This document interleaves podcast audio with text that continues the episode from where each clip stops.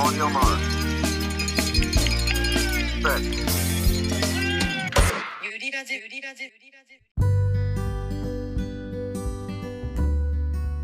皆さんこんにちはランナーの中島ゆりですこの番組はゆりと同級生2人で SNS では語り尽くせないことを気軽に話していきたいと思っていますメンズは子育ての合間に私はコツコツ準備から楽しんでいます山にこれから挑戦したい方ランニングに興味のある方通勤やジョギングの間にぜひゆるく聞いてください。ということで9月22日第7回ランニングポッドキャストゆりラジ開始です。ということでいつもながら横坂くんと和樹ちゃんスタンバっております。よろしくお願いします。よろしくお願いしおます。願いします。久しぶりだね。久々。1ヶ毎月、回さ1ヶ月ぶり？そうだね。毎回ごめんなさいから入ってる気がするんだけどあの今日9月22日なんですけど無事に無事にじゃないよね。本当に遅くなりましたがチャプター5を公開しまして7月の回を9月の今日発信いたしましてちょっと胸熱になりながら編集したのでその胸熱のまま今回もいいテーマに取り掛かろうかなと思っております。よろしくお願いします。ごめんなさい 7月23の収録が9月22に配信されたってことですね。遅すぎるこれ内容野沢の回なんだよね。そう野沢の回と後半新越互角について語ってるうんなんだけど後半は新越の熱いとこがあるってうことね。んそうカットする予定だったやつだよ全部そうだよね。すごいよカねそれットしようとしてたもんね、収録中本当にね。してた本当にしてたからでも後から聞いたらいやこれすごくいい話してるなってなって流すことにした。よかったよ。いいことめちゃくちゃ話されてるって思いながら、そうだよね。うあんまり覚えてないけど、ゆりちゃんが熱いこと言ってるなって俺は 思ったような記憶があるんですけど。それにちゃんとアンサーしてたよ熱く。えちょっと聞いてみないと。2ヶ月前の記あそう憶なので。だよね。私はもうさ今日編集しながら何回も聞いてるからすごい。それについても語りたいぐらい。ってことでじゃあ皆さん、はいよろしくお願いします。じゃあ最はい近どう？ってやつちょっとはいってやつややって。え？最近どうですか？そうそう最近どう？って。はい。はい。はい。お願いします。俺が最近どうって聞けばいい？うんうん違う。違う。最近どうって私が言って はいって。あはいって言って。あはいはいあそうそう。はい。最近どうですか？はい。ははいどうぞ。あ自分はですねその、新越語学現地にも行ってなくて 行ってなくて自宅で様子を伺ってただけなんですけど、素晴らしい応援でした。はい、3連休寝不足になって明けてから風邪ひいてます。えー、かわいそう。1日ね38度の熱も出てね。えマジ？それ何曜日に出たの？え何曜、えー月曜休みでしょ？水曜とか。絶めっちゃ戦ってたじゃん。うん。けど一晩で下がったんで。いやー。普通に仕事もして元気です。よかったです。なんか風邪ひきそうみたいな話だけしたじゃんなんか風邪薬飲んだとか、ちょ38度出てる話は言ってなかったね。温めてた。いやー温めてたのかよ。温めてたこのゆりラジに向けウてケる。いや本当にありがとうございましただよね和樹ちゃん。ですね。本当に。ね。まあまあまちょっとまたその俺詳しくはまたなんだけどあはい。彼も レース中起きてましたっていうことだね。すごいことです。ありがとうございます。和樹ちゃんは？俺の最近の出来事。そうですね。ランニング関係なくていいでしょ？いいんだよ。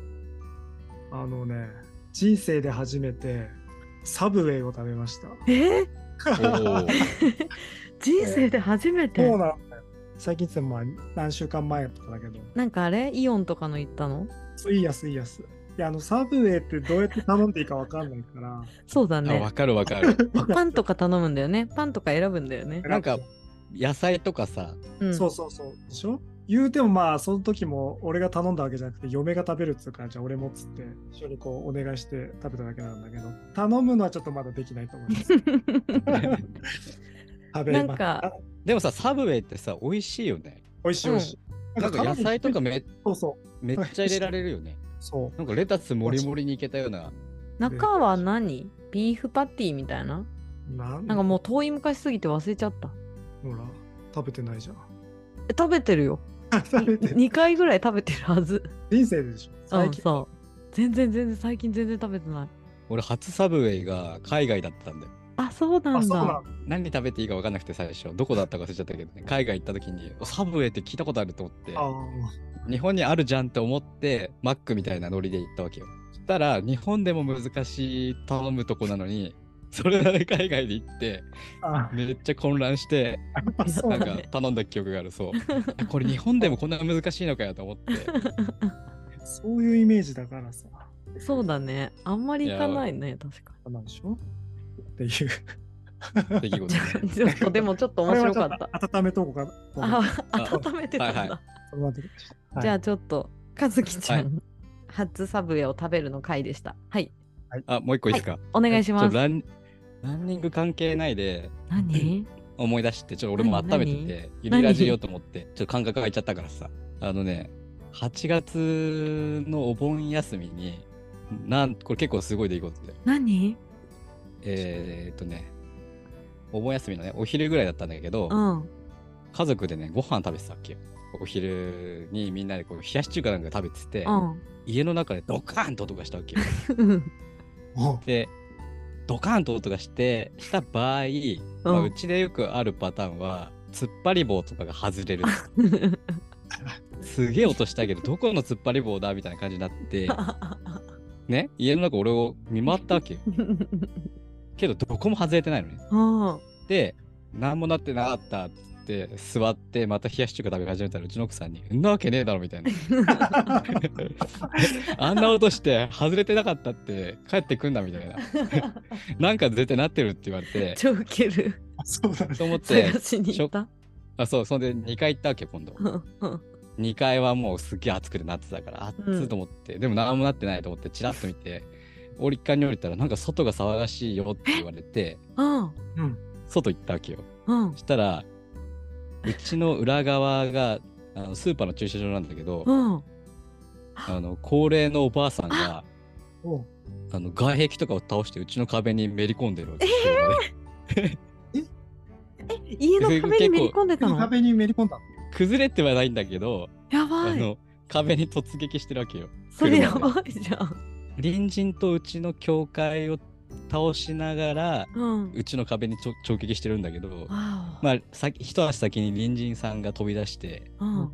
車の中の高齢者、まあ、高齢者のおばあさんだったんだけど、うん。そのおばあさんに向かって、うん動くなみたいな。はいはいもうはい。何もし何もしないでいいからみたいな、うん車からも出るなみたいな。で、おばあさんは自分が事故ってることもあんま分かってない。へえ。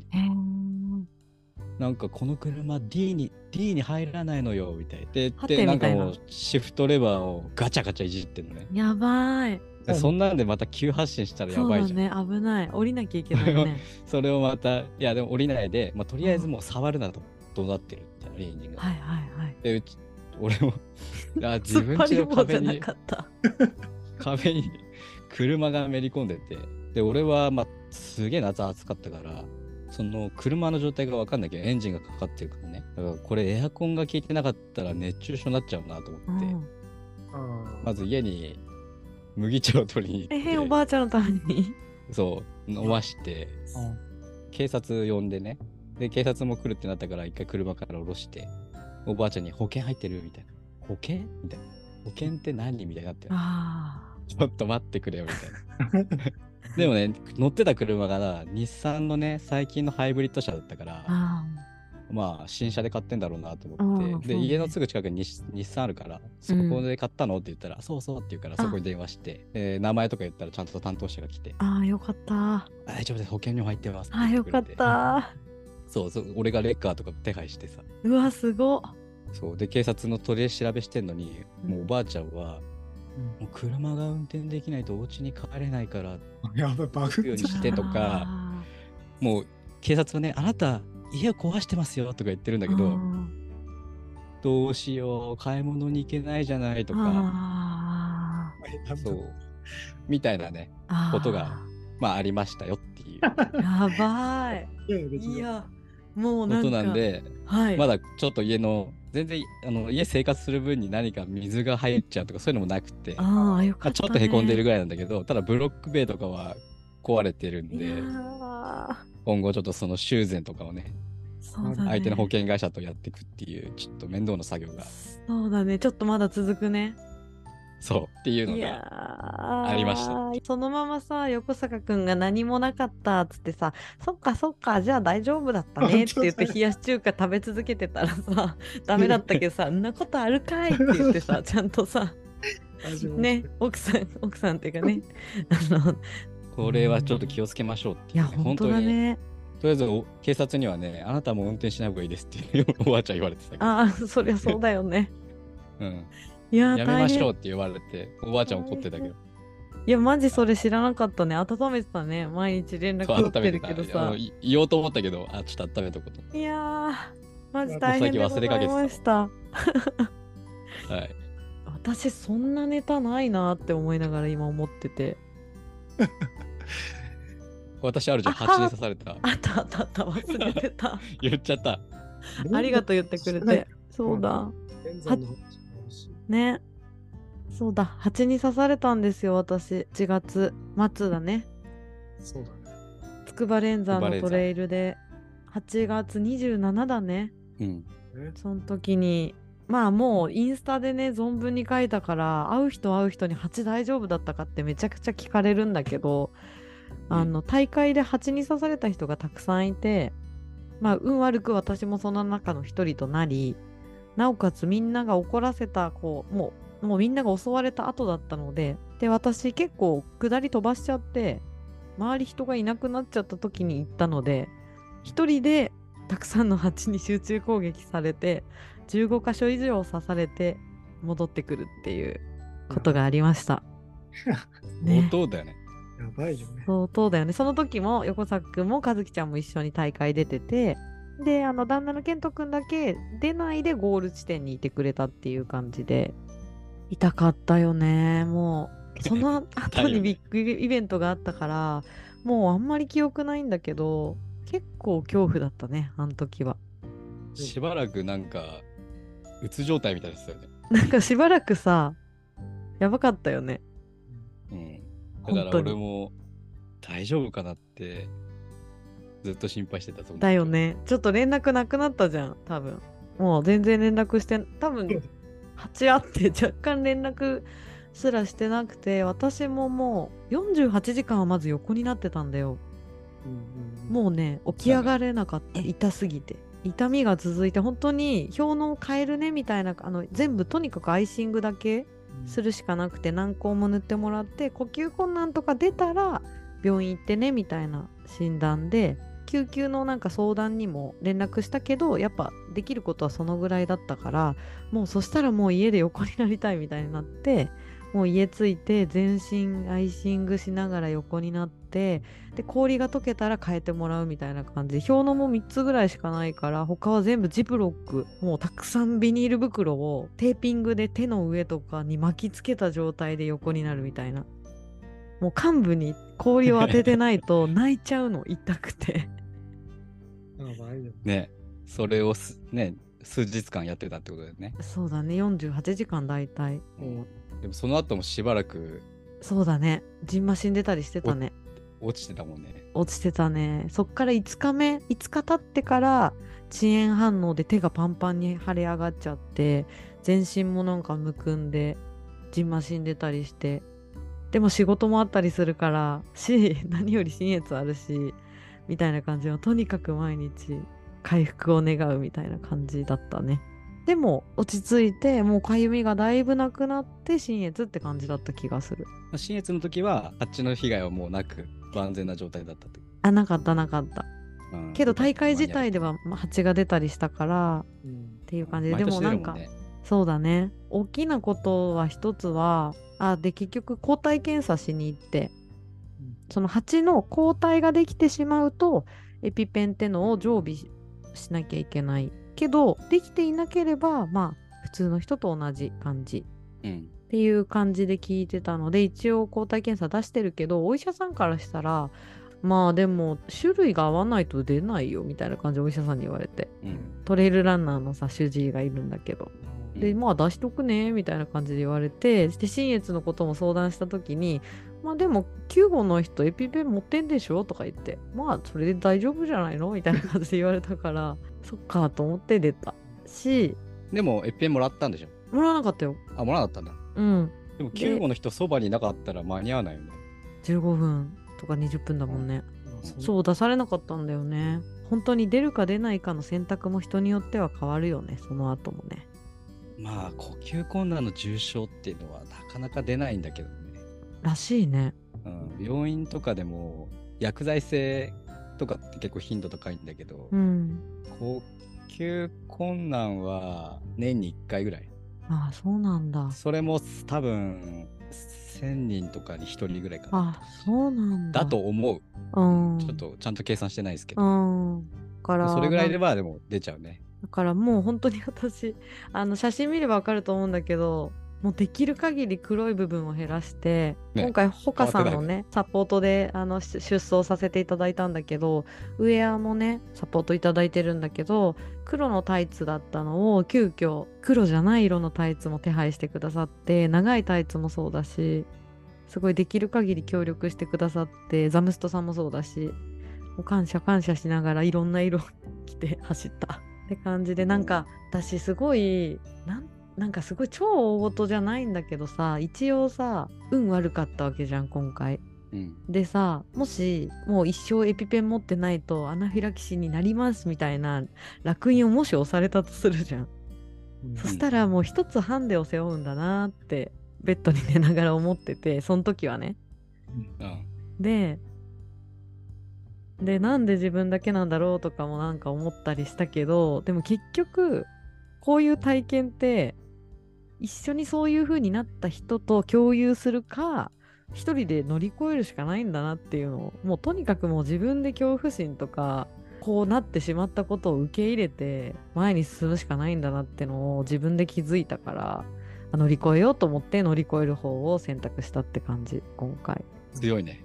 いやだってそうしないと無理じゃんメソメソしてたってさしょうがなくてさいやー、なかなかそう、いや、もちろんその通りですごいなって思うけど、そういう風な思える女性ってすごいよね。そうなのかな、だって普通のさ、うん世の女の子さ、スズメバチに囲まれて十何箇所刺されて寝たきりになったらもう二度と山行かないよね、きっ。なるかなやっぱり。そのな。その2、3週間後にはもうん。う100マイルを完走してますっていう、そうだね。なかなかのメンタリティだなっていう。えー、なんかすごい意外。自分はそう感じてなかったから。いやでも答えをすごいや答えは自分で出すしかないなってすごい思ったの。それは家族もわかんないしケント君もずっと隣にいて見てくれてたけど全く同じ目線には立つ人って誰もいないじゃん。うん。だからもう自分で乗り越えるっていうことが一番の答えなんだなと思って乗り越えた。ででも和樹ちゃんも家族いてくれてよかったね。そうだね本当にそれに感謝。あと和樹ちゃんも2箇所ぐらい刺されたんだよね。で車の中とかで話しながらなんか俺もその虫がブーンってくるだけでうわってなっちゃうみたいな。トンボとか、そうだよね。あれ来ただけでね、すげえ反射で避ける。そう私も今まで虫が出てもキャーとか言ったりすることなかったんだけどよくいるじゃんもうちょっと虫がいるだけでめちゃくちゃ大声上げちゃううんうん。方とか私結構そういう人事に思ってたんだけど自分がそれになって もうおはってなるからあーこれはなんか体が覚えてるなトラウマ的にっていうのはあるけど蜂ね大事なことなんだけど蜂に襲われたら騒いじゃいけなくて手もバタバタしちゃいけなくてその場をゆっくりとしゃがみながら離れるっていうのがあの一応できることらしいんだけどまあもうすでに怒ってる蜂にバッて刺されたらパニックになるのは無理もないしって感じだよね。もう私状況としてはこれちょっとあんまり長くなるとあれなんだけどとっても急なロープを使う下り坂でもう下っていてもうロードが見えるなっていう最中に下っていたら途中でなんか声がたくさん聞こえてランナーのすっごい前の方で。であみんなこの下り慣れないから怖くて叫んでるのかなって超のんきに思っていたらなんかこの柔らかい部分脇の下とかこの手の部分とかお尻とかに一気に激痛が走って「痛い痛い痛い痛い」ってなって手見たら黒いものがたくさんここにくっついてたからあ私今蜂に襲われてるんだってのが分かってでもこうやって取っても全然取れないからあこれ襲われてんだって思ってその場を逃げようと思ったんだけどロープを使うくだりだから痛い痛い痛いね。そうだから痛い痛いって言いながらでも誰も助けてくれない状況で下るみたいな。で見るといろんな人のサングラスとか帽子とかスマホが落っこってるのが見えてで自分も一回 GoPro を落としたりして拾ってみたいなことやってだったからあもうみんなあそこで逃げてたんだなって思いながら痛いよ痛いよって言いながら降りたら34人ランナーさんがいて刺されました大丈夫ですかって言われて僕も刺されましたって人と僕は大丈夫でしたって人がいてでその場でもまだカバンに蜂がついてたから取ってくださってで本部にもう連絡したのでって言われてで一旦下ったんだよね。もう2キロぐらい下ると地上だったから。で私はできるところはポイズンリムーバーでギュッてやろうとしたんだけどあれ結構やりづらい。そして手にはできない。自分で。っていうのがあったからもう絞ってうん。蜂のところを取ってで蜂の毒って水溶性だからあの流水で流した方がいいっていうのは習ってたからエイドにすぐ着いたから水で流してもらって車呼べるよと言われたもののなんかもうその場で待ってるより行っちゃおうと思って残り3キロちょっとだよねを歩いたって感じで。でもうその時点で呼吸苦とかなかったから時間的にもね、あ大丈夫だなと自分で判断してで携帯でみんなにこことこことこことここを刺されまして なんか異常はなしですみたいな連絡と、まあ、ケント君にも刺されたって電話をしてまあフィニッシュイコール救護室だったからそのまま救護室に行って医師に軟膏を塗ってもらったっていう流れです。救護室がすごいことになってるね。めちゃくちゃ人いたね並んでたし机の上にもう問診票がもう超バラバラでわーって置いてあったから多分20人以上はなね刺されてたよねあれあれですよね。だって俺たちの中で3人刺されてたもんね。そうだよねそしたらもっと刺されてるよね絶対なんかもともとのね蜂対策としては黒いものを避けるとっていうのと香水をつけないっていうのは鉄則でっていうのはあるので結構そのその発信をしたらなんかその大会でやっぱ自分もすごく蜂が蜂とかがすごい来るなって思ってて自分は上下黒だったからゆりさんの投稿を見て自分が蜂を寄せやすいかあのウェアを着てたんだなと思ったので勉強になりましたって言ってくださった方がいたのでまあもう体験としてね言うしかないなと思ってツイッターとかインスタで載せたらすごい反響も大きくて、まあ、そういうこともあり得るっていうことを身をもって知った体験でした。また一つね、経験値が。上がりましたはい。心配をおかけしましたといったところがはい最近動最的な？重長いね。長いなんかでも大事なことだからさそう、家破壊されたり、サブウェイ行ったり、蜂に刺されたり話。面白いなかなか新越あるのにこの後話。そうだよ。もう新越にもエネルギー残しとかなきゃ。ではでは次お手紙コーナーということで、すごく嬉しいコメントをツイッターでいただきましたのであの紹介したいと思います。私たちの UTMF の回だよね。だから第1回。あ、これ UTMF の話なんだ。のあのあれをメンションメンションっていうか引用リツイートしてくださってて、走ったことないコースだけど時々涙ぐみながら楽しく聞けた。やっぱもう一回友達と山走りたいなと思い今日は数年ぶりに体重測計測とランニング。まずは1キロから笑い。っていうことであのコメントをくださった方がいらっしゃいます。こちらはどなたから、こちらはですねあの私がお世話になってる日本シグマックスさんザムストさんのあのマネージャーの方なんですけどあの会った時に聞いてくださってるってのを言っていて嬉しい反応ですありがとうございますリラジいっぱいザムスト出てるからね。そうだね 出てる図らずも出てるはいいつもお世話になってます。で、あとは、と新越語学でもゆりラジ聞いてますって言われたよね、かずきちゃん。いっぱい言われたね。ねすごいね。すごい。本当にすごいだってランナーさんなのに走りながらわざわざ振り返って「ゆりラジ聞いてます」って言ってくださったりとかいらっしゃったのよ。うん。めっちゃ嬉しい。ありがとうございます。はい。はい。編集頑張ります。はい。まだ、まだ貯蓄があるんでね。そうですね。ごめんなさい。はい。ということで。本当に皆さんいつもありがとうございますじゃあ今日はちょっとメインテーマがねとってもボリューミーなので進めていきます。はい。メインテーマ、えっ、とメインテーマは？新越互角トレイルランニングレース100マイル出走してきまして無事に制限時間以内に完走いたしました。パチパチパおチパチ。疲れ様です。ありがとうございます。今日が金曜日の夜なんですけどゴールしたのが月曜日の朝方なので1234日前ですね4まだ4日日前になんだ。そうだよ。もう4日前にの3時19分朝方のフィニッシュしましたので。起きて起きてた。ありがとう本当に。夢見心地のままゴールしてホテルに戻りちょっとだけ寝て帰ってって感じでね。なかなかなあスケジュールよね和樹ちゃん。そうでした。ね。ギリギリ、ギリギリ。まあまあまあまあ。やっぱりね。はい。じゃあまず、うん。新越ってどんなレースかっていうのを最初にどうでしょう？そうだね。そうしましょえー場所は、うはい。場所は、えー新越高原と、今ちょっとホームページ見てるんですけどもありがとえー新潟妙高市、長野県長野市、信濃町、飯綱町、飯山市と、本当に新越ってか、新越名前すごいね。名前の通りなんて感じだけど、まあ、その新越地方を163キロっていうことですと。で100マイルと110キロがあるんだね、うん111キロね、らしいです。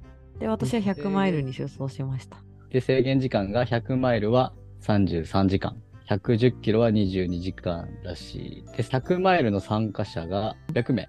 110キロは700名となってますと。で、110キロも100マイルも両方ともペーサーができるというレースになっています。えーっと私さ DNF と DNS とか見れる、そのトレイルサーチ今開けたのうんで、うん DNF 一覧っていうのがあって100マイルと100 100キロ両方とも入ってる人数では790人辞めてるやばいよね。あ合わせて？そうえ？ですごいね。完走率出たんだよね100マイルが 40%? 40%、40ね、きっとね。で110キロが39%でだったそうです110キロもやばいよ、ね。かなり過酷なんだね。そうだねすごいな、やっぱり。えー、すごいレース完走しねましたね。去年も39%とかだったからやっぱりハード、ね。私はいパタゴニア T シャツ。そうそうそうそうそうえ、これ何色なの？ピンク色ちょっと持ってきてないえ和樹ちゃん何色？これグレー。あそうなんだあ、ペーサーもらえるんだ。そう、ペーサーもね、唯一の商品ですよ。あ今回私は去年初めて出たんですよこのレースでそのきっかけと今年も同じくで、あのスポンサーのほかさんがお声がけくださってボートしてくださって出ることになったんですけどとっても人気のレースなので私もそんなすごいねみんなが。ねみんなが走りたいレース出させていただくのでってことで前回ねすごい気合をあの入れながら完走するぞって感じで出走が決まりました。はいでレースまでの調整とか過ごし方なんだけどもう去年との比較結構今回出しちゃうんだけどじゃあまずタイムはい。完走タイムね、今年は32時間49分44秒 ?32 時間49分44秒。はい めちゃくちゃギリギリ制限時間10分前。うん。で、去年の完走タイムが32時間42分33秒。だから本当に7分プラス7分。うん。だからもうどっちにせよギリギリではあったんだけど、内容はガラリと違うので、それは後ほどなんですけど、このまたレース前の過ごし方に戻るんですけど、去年はもうざっくり、多分すごく調子が良かった体も。うんよくね和樹ちゃんに登り方忘れちゃったってずっと言ってて結局それは戻らず本番を迎えることになったんだけどなんか去年の冬ぐらいからなんか登り方変わっちゃってすごい足が疲れたりとか息切れがするから今までずっとガンガンむしろプッシュして登れた筑波山の片道5キロの登りも途中で歩いたりとかもう和樹ちゃんについていけないみたいな感じでもうそれでバロメーターがわかるから自分の。いつもこうだけどこうみたいな。それが去年は超仕上がっていて同じレース今年たどったのね。野沢だったり筑波連山だったり。で野沢に関しては、やっぱ1時間今年は遅かったし自分でもう仕上がりが悪いって分かってた。で去年に関しては序盤もう女子18位みたいな感じであの今見ても超いいタイムで100キロまで 進んでていや本当私早かったなと思ってて命からがらみたいな感じだったから後半はもう胃腸トラブルが起きちゃってあとろくに食べないで普段食べないジェルを取って補給がめんどかったからそれでそうなっちゃったので今年はそこまで走れないしっていうことをもう受け入れて本番に挑みました。で疲労も抜けない体も本調子じゃないもう全然一個も自信ないままスタートを迎えたんだけど、まあ、それまでにけど結構まあ自分の中でポジティブな気持ちでね自信持っていこうみたいな感じで横坂君も言ってくれたりしてうんよく覚えてるのがあの去年ペーサーしてくださった中野さんに2つのことを言われて1つ目がコンディションイコールフィニッシュには直結してないこともあるからっていう慰めをしてくれたのね。うんだから必ずしもすっごいいいコンディションでもゴールできない時もあったりするからトレイルに関しては。長いレースもそうだし、だからそれってまあ慰めではあるけどそっかと思ってじゃあ頑張ろうってなったのともうなあの言われた時は全く思ってなかったんだけど経験値が0と1だと絶対に違うから大丈夫だよって言われたのね。これ後で紐解くんだけどその時言われた時はえ？って一回走ってるだけで完走できるってなんなくない？だって私コンディションめっちゃ悪いのにって思ってたんだけどこの中野さんの言葉は本当になんかもう0が1っていうよりはもう200ぐらいになったかなって1回出走してるっていうことが 200ぐらい私にパワーをくれて後半羽ばたくことができたっていうことがありました。っていう感じでなのでレースまでの調整は去年はしっかり峠走もやって成績も結構いい感じになんかうん野沢とかも多分順位すごい良かったんだよね、みたいな感じで仕上げてたんだけど今年はもうとにかく疲労抜き。プラスあの蜂のこともあったからもはやジョギングすらしてないぐらいな感じで本番を迎えたけど、まあ、でも筋トレとかあの体ほぐしたりとかは必ずしていつも通り胃腸管理とかはして過ごしました。です。はい。で次そ装備ですね装備と補給は去年より結構変えたんだよ。今年ねかなり軽くした。うーん。おーミッドレイヤーね去年確か持った気がするんだけど持たなくてシェルも持たなかったんだよね。でもロンティーが筆形だからロンティーは持ってるからシェルは置いてって逆にレインウェア上下とシェイクドライのゴアテックスは途中から持ったんだっけなとかにしてでプラスウエストポーチをね思い切ってやめたの今回それがね私的にはすごく大きくてなんでかっていうとあの信越って走れるコースが本当に多くて走り続けないとあの間に合わないっていうのがこうざっくりした特徴なんだけどやっぱウエストポーチがあることで結構私気が散るなって思ってうん動いたり上がっちゃったりするとまた下に下げたりとかなってくるからもう思い切ってやめようと思ってすっごい久々にゼッケンを T シャツに安全ピンでくっつけてあの出走したのね。でそれの難点はあの着替えた時にもう一回ゼッケンをつけ直さなきゃいけないっていう手間はあって今回実際手間だったんだけどウエストポーチをしなかったことですごい集中して走れたっていうのはある胃腸も揺れなかったかなとは思いつつまあ序盤はちょっとねあれだったんだけどっていう感じで変えたのと補給もえっ、とジェルは持たなくて今回蜂蜜を使ったんですよ。あのどういう蜂蜜？あのね中野さんが紹介してくれたんだけどフルーツの味のついた蜂蜜でスティックになってて。あ取りやすいね。そうなの。で美味しかったんだよね。でもカロリーはそんなに高くなくて阿蘇ボル系のトレイルランあの出てたんだよって言って、そう杉養蜂園っていう果汁入り蜂蜜っていうのがあってそれのスティックになってるのがねあるのよ。でそれがあの筑波筑波の研究学園にも店舗があって買いに行ってあと普通にマヌカハニーランニング用なみの？違うと思うんだけど。お菓子っていうか、そうだよね。でも買いに行ったらその社長さんもスポーツをされていてランニングするんだって。トライアスロンとかもやるのかな、なんかとそうそれで使っていてそういう風な使い方もありますって言ってて。だから多分アソボル系のトレイルに来た時も多分そういうことで出してたんだと思うんだよね。でカロリーは少ないんだけどいいんじゃないかなって言われて。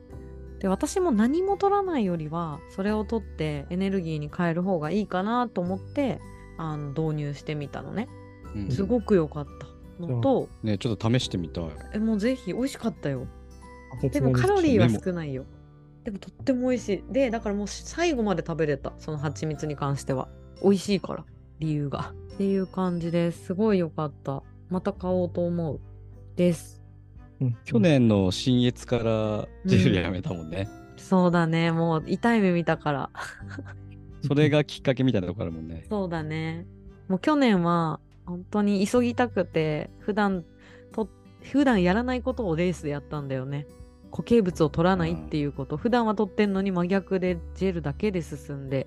でも補給不足だって気づくのがすごく遅くなっちゃって110何キロで補給が足りてないっていうことにを実感したそれまで気づかなくて息がこう切れちゃったりもう結構あんま頭が働いてなかったりとかしたんだけどだったから、でも今年はちゃんとそういうのにも対応できる落ち着いたレース運びができたかなと思っています。補給はその蜂蜜と、あとはそれ以外はいつも通り？うんとねガッツギアとあ、持ってたよね。持ってた めっちゃ持ってたてかガッツギアめちゃくちゃ飲んだ今回ストーリーに載せたもんね。うん そうだねくるみゆべしとか持ったけど結局食べなくてお餅は一つ持って食べたかな、あとはおはぎ食べたねぐっちゃぐちゃになりながら。それは用意してたやつ？うん用意してたやつ自分で。ぐらいかな変えたこと。じゃあもう蜂蜜とガッツギアメインみたいな。うんあと生姜か。生姜岩下の新生姜食べて。食べたんだ、あれ。うん食べてた食べてた。でも余ってるけどねめちゃくちゃ。でもまあメインは蜂蜜とガッツギアだったと思う今回は。まあ、次はめっちゃ使ってたね。使えたよね。飲めた最後まで。あとは違った点はもうちょっとレース中の話になっちゃうんだけど補給をいつもは必ずモルテンとお茶だったりモルテンとカフェラテにしてたんだけど私この3時間ぐらいのところでなんか緊張してなのか胃腸が気持ち悪くなっちゃったの。3時間しか走ってないのだよ。スタートからね。そう。でね。そこでもうモルテンがまずく感じちゃって飲めなくて。うんだったからカオルコちゃんにすぐちょっともうもう全部モルテン用意してもらっちゃってたけどもうジュースにするわって言ってずっとフラスクにコーラとカルピスコーラとオレンジジュースみたいなことをずっとしててコーラとカフェラテとか。だから片方は常にコーラで走った 今回。炭酸大丈夫だった？パンパンとかならない？パンパンになるからこうやって走りながらあちょっと抜いてね。って抜くの。でも私コーラで走り切ったのは初めてだった今回。でも口に合わなくて飲めなかった他のものが。そうだよね。スタートして序盤で胃腸がって言ったから、マジかって珍しいじゃん。珍しかったよね。あれ緊張だと思う私は。で、まあ俺はよくあるから、スタートをして9キロ、10キロぐらいで胃腸トラブルっていうのがよくあるから、うんあとりあえず薬飲んだ方がいいよって送って。うん、でも本当にこれもうここだけ話しちゃうけどガスター10を持っていてでもねもう3年ぐらい前のでもうなんか 大丈夫かなって思いながらこうやって大丈夫大丈夫。でい良かったのはガスター10の口どけタイプを使ったのよ私うんで錠剤だとやっぱり飲み込まなきゃいけなくてまたおえってなるのとかすごい嫌いなんだけど口どけタイプだったから本当に良くて。でガスター10飲んだらめちゃくちゃ元気になっちゃってその後すっごい走れた。ガスター10様々でした。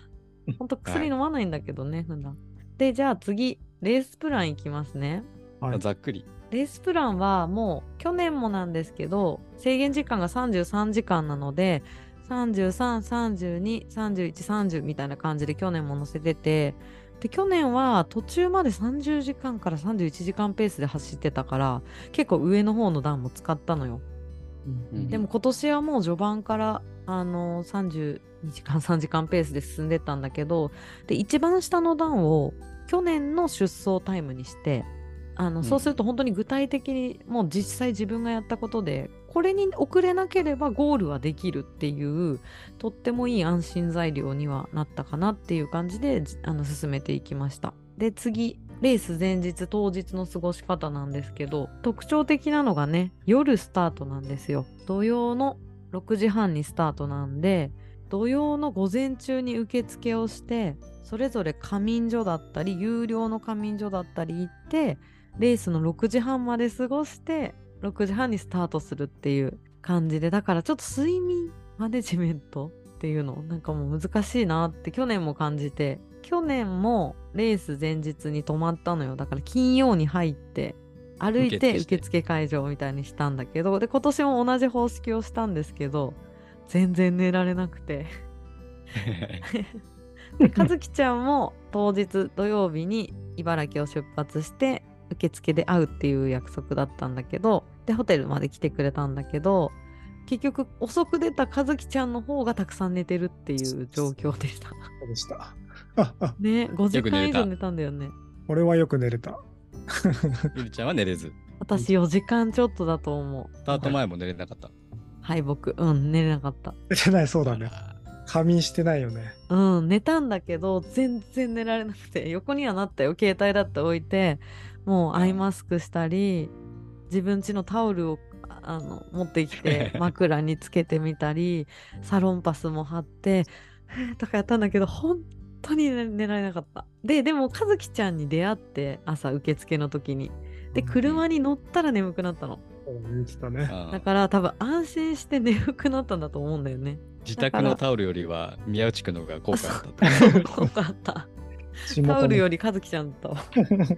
そうだからちょっとレース前だね。レース前、1時間ちょっと前だよね。その前に、あれだったんですよ。ほかさんのチャンネルで、インスタライブ、トップ選手のね、小川颯太選手と私で対談という形でライブ配信をさせていただいたので、それもあったので、ちょっと早く行って、あの本当に和樹ちゃんの助手席がねちょっといい感じに眠れそうな感じだったので車から出ないでちょっと自分のスイッチをオフにしてちょっとね引っ込んでた感じだったんだけどだからみんなそんな感じで昼間必見品チェックとか受付やって夜に集まるみたいなレースの特徴です。うん。はい。はいでは本題いきますね。はい。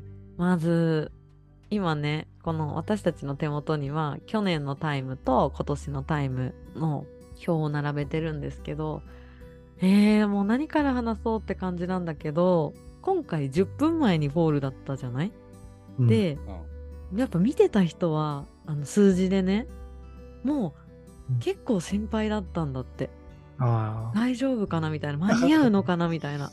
なるほど。だったんだけどそれと現実が結構かけ離れてたなっていう感じだよね。そう和樹ちゃんとも話してたんだけど私自身ももう着実序盤もそうなんだけど着実に仕留めていくっていう感じのレース運びだったんだよね。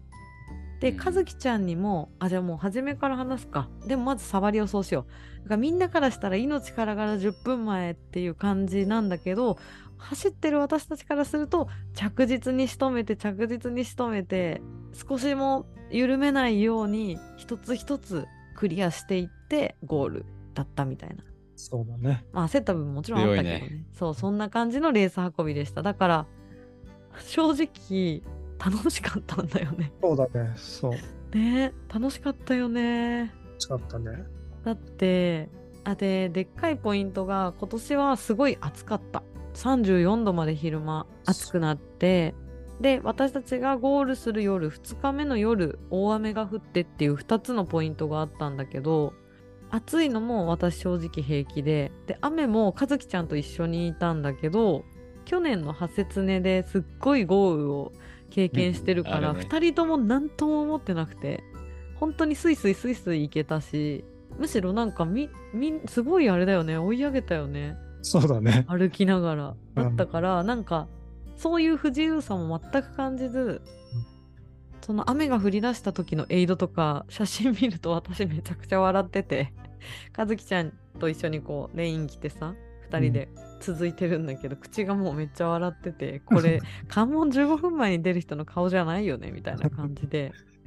なので総じてもうとにかく楽しかった。辛かった部分ももちろんあるんだけどね。という感じですざっくりだと。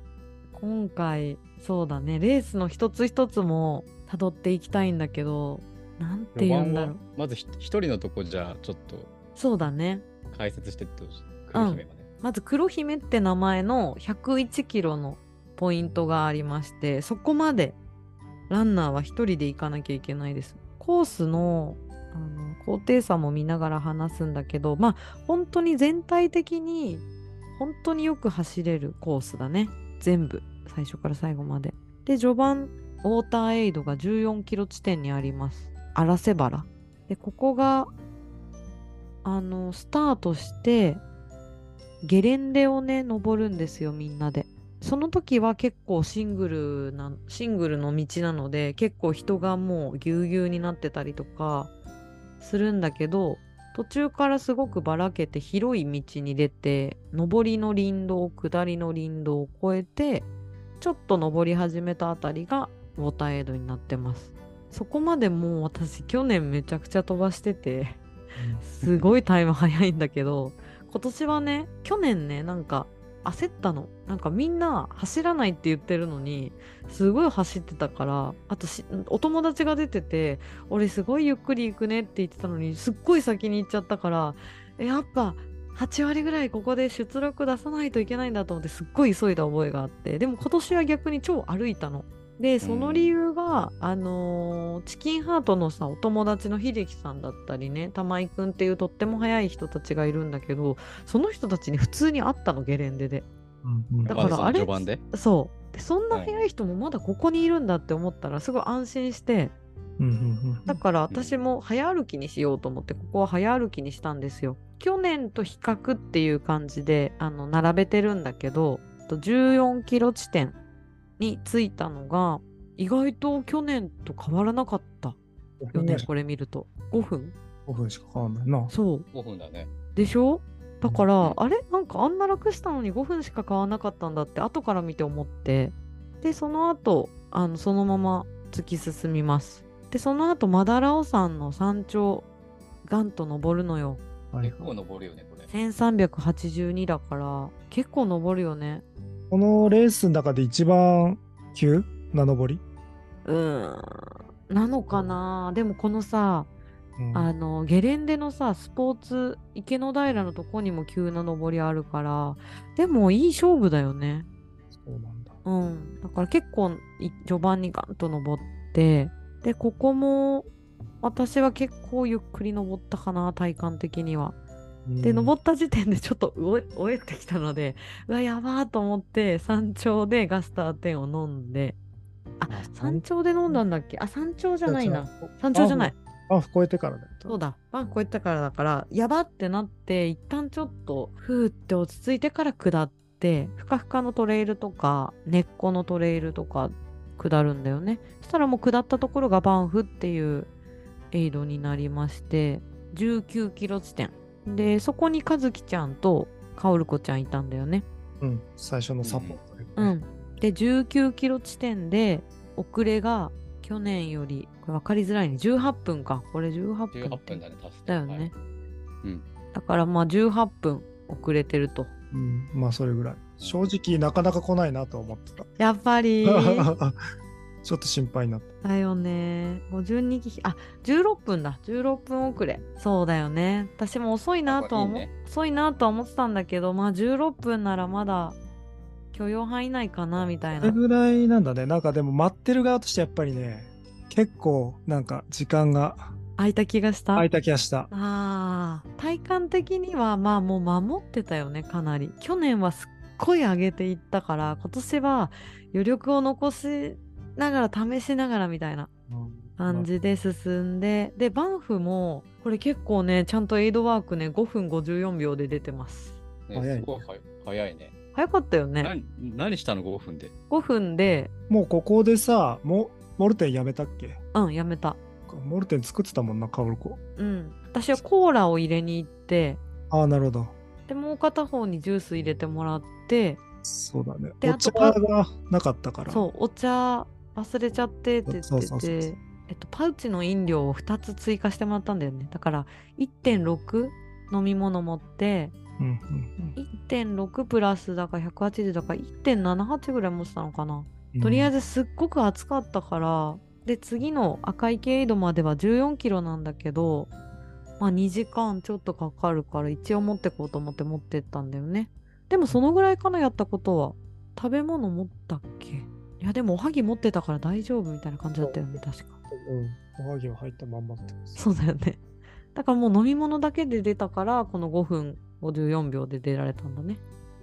うんうんううん。ん、で次赤い経緯度っていうのが14キロ先の33キロ地点にあるんですけどこれはサポートは入れないエイドなので選手だけが入るエイドになります。でバンフからの道はすごく平らで少しだけ小高い小高く登ってそのまま赤池に着くんですけどこれがほほぼ林道とあの根っこの道駆け抜けていく感じだった気がするんだけど、だからっていうんだろう去年はもうぐんぐんぐんぐんプッシュしたからもう前の人がちょっとでもうん。自分より遅かったらすぐもう右から行かしてもらってみたいな。なるほど。無双モードみたいな感じでガンガン進んだ。うんうん覚えがあります。でも今年はもう本当はいつもの自分だったらもっと出せるけど力を出さないっていう。うんうん。ちょっと我慢してうん。後ろについたりしてって感じだったかな。でそれで着いたのが去年。30あーそうだね。30分ぐらい違うね。去年よりプラス30分で着いて0時23分に着いてんだね夜中に。でここではおトイレに行ってなんかね、今年ねなんかすごいトイレ行ったんだよね。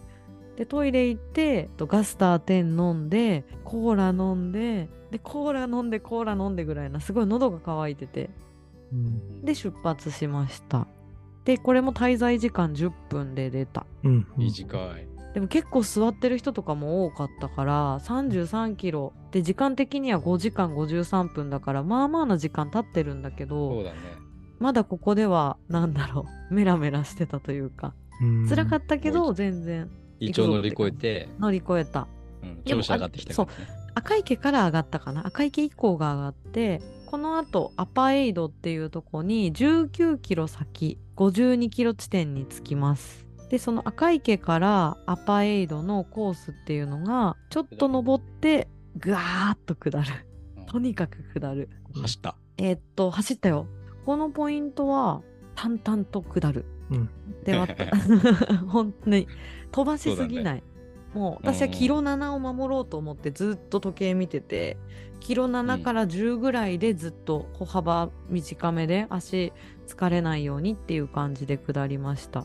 アパでようやく52キロだからやっぱり本当にポイントはもう翌朝までちゃんと余力を残すっていうことに私は全力を 注いでいたからでもこの時点でうん去年のタイムの遅れがどのくらいかと言いますと57分。57分もあるんだね7分はね、間違えあ50分かた。あ違うう。47分だそう、47分。47分去年よりプラスのタイムうんになっアパまでね。ていてそちなみに、うんこのアパの前に、そのくゲレンデ下った後の上り結構これもえぐくない？うえー、でもなんかそんなでもなかったぞ高低図だけで見ると結構。登ったっけな。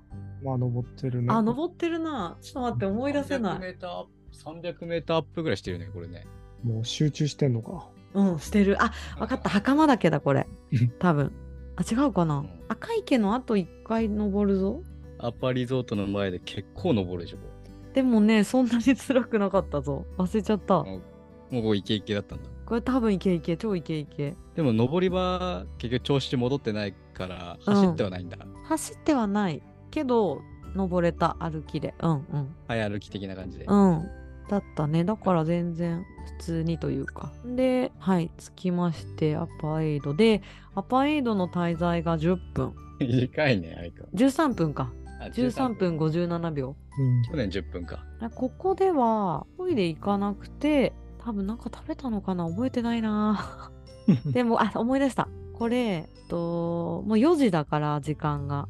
4時でうん。もう次の時には、えっと、日の出を迎えるから日差し付きのキャップに変えたんですよ。首のところにねひらひらがついてるやつ。でサングラスも準備して出発したかな。でここが特に次も1 7キロあるので飲み物もやっぱうちプラス1ぐらいかな。だから1.38持ったかななんか胃腸もちょっと戻りましたみたいな話してたよねこの頃やっぱあんま覚えてないなでも4時アパぐらいに俺は目覚めました。そうか 一回。早いねうん。で、そっからちょっと寝つけなくて、あそうなんだうん、ほぼ起きてたな。えー、知らなかったあんま寝てないじゃんじゃあそわそわしてた。ねするんだねかずきちゃんも今ストーリー見ながら振り返ってあありがとうありこがとう。こで薫子お湯沸かしてるね。そうだね。漏れてる写真ね。漏れてねる写真。あれね。あれ漏れてんなと思漏って。れてたね。私毎回甘酒はごくっと飲んで出てたねそういえば。そのお湯なのかな？かなきっとそうだと思う。でその後17キロ先が青少年自然の家エイドなんですけど結構ここが一番しんどかったかな。アパから下ってまたなだらかに登るんですけどこの道が長いここもマジ淡々とだらだら長いね。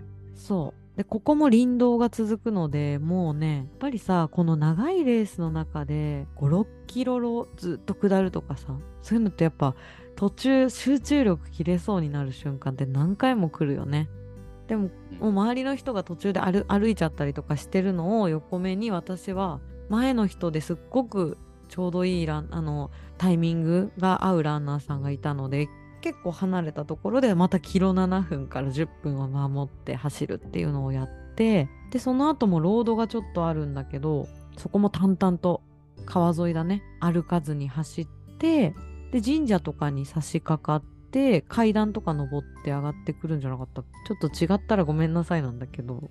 でもうとにかく集中ここも。まあ朝方になってくるので結構しんどい部分もあったかなと思っていて。でアパから青少年がマイナス7分。7秒ね、これ。間違えた。7秒か。失礼して。でほぼ、そう、ここほぼ一緒だなと思って。あじゃあそうだよね。じゃあ悪くないってことだよね。去年の状態からして。いい感じ。アパのアウトの時点で、うん。あの昨年とね、比較すると50分ぐらい遅いうんだけど、ここでま同じタイムで来たから、うん。また50分差ぐらいで入ってきたなって、あ。これはネットで見てたんだよね。うわーさすがです。だからら調子上がってきたかうん。なあーなるほどね。開くことなくみたいな。確かに。で青少年についてなんかね私ねお腹の調子悪あのそのあれなんですよね。そう。悪くはなかったんだけどおトイレにねすごい行きたくなっちゃっててここは次青少年自然の家ってところ69キロ地点に着くんですけど少し上がってきたところで6時43分に着いたのでもう朝を迎えてる時だね。でそこでおトイレに行ったので22分ちょっとエイドにいました。でこの時が結構かおるこちゃんがカフェラテどこか行っちゃったとかいろいろわたわたしてた部分もあってなんだかんだ22分いっちゃいました。ちょっとここのエイドワークは反省かなと思ってます、でもよなんでしっかり休んだかっていうのは理由があって次池の平っていうところに行くんですけど池の平に行くまでにい一番の私の中でのボスゲレンデのボスが待ってるんですよこのツンってねこれね。これがゲレンデを登る道なのね。でなおかつ日が出たばっかりだからすごく暑いから去年も中野さんにこの池の平に行くためにこれを越えなきゃいけないからしっかり自然の家で補給してでなって。うん。慌ただしく自然の家出ちゃうとその間のね19キロもあるから長いから大変だよって言われてたからそこはまあもう22分。でもまあいいかな。もうちょっと短縮できたかもしれないけどでそこでは飲み物をしっかり補充してでガッツギア飲んででおにぎりも持ってちょっと食べたのかな？みたいな感じで出発しましたこの時はずっと50分プラスって分かってたから厳しいなとは思ってたのねタイム的にも。でもだからかおるこちゃんに黒姫に着く時間っていうのが超ポイントで黒姫の関門が2時なんだけど去年着いたのが12時10分ぐらいだったのね。うん。だから結構余裕あるじゃんその時って。うんうん。だけどもしかしたら和樹ちゃんのところに着くのが関門30分前もしくは15分前かもしれないって言ってあってだから和樹ちゃんにそのもう本当に慌ただしく出るかもしれないからその時はもうこの飲み物とこの飲み物よろしくって伝えといてみたいな感じで言って超慌ただしく黒姫を出るかもって言ってあったのね。和樹ちゃんも関門が厳しい思いをしなきゃいけないんだけどよろしくみたいな感じで言っといてって言ったら かおるこちゃんもなんか宮地君大丈夫って言ってたよみたいな感じで言われたからじゃあとにかく少しでも黒姫に着く時間を早くしようって思ってスタートしたんだけどこのエイドを出る時にの映像がねストーリーズで流れてたんだけどかおるこちゃんになんかちょっと厳しいかもしれないけど頑張るねって言って出たの私。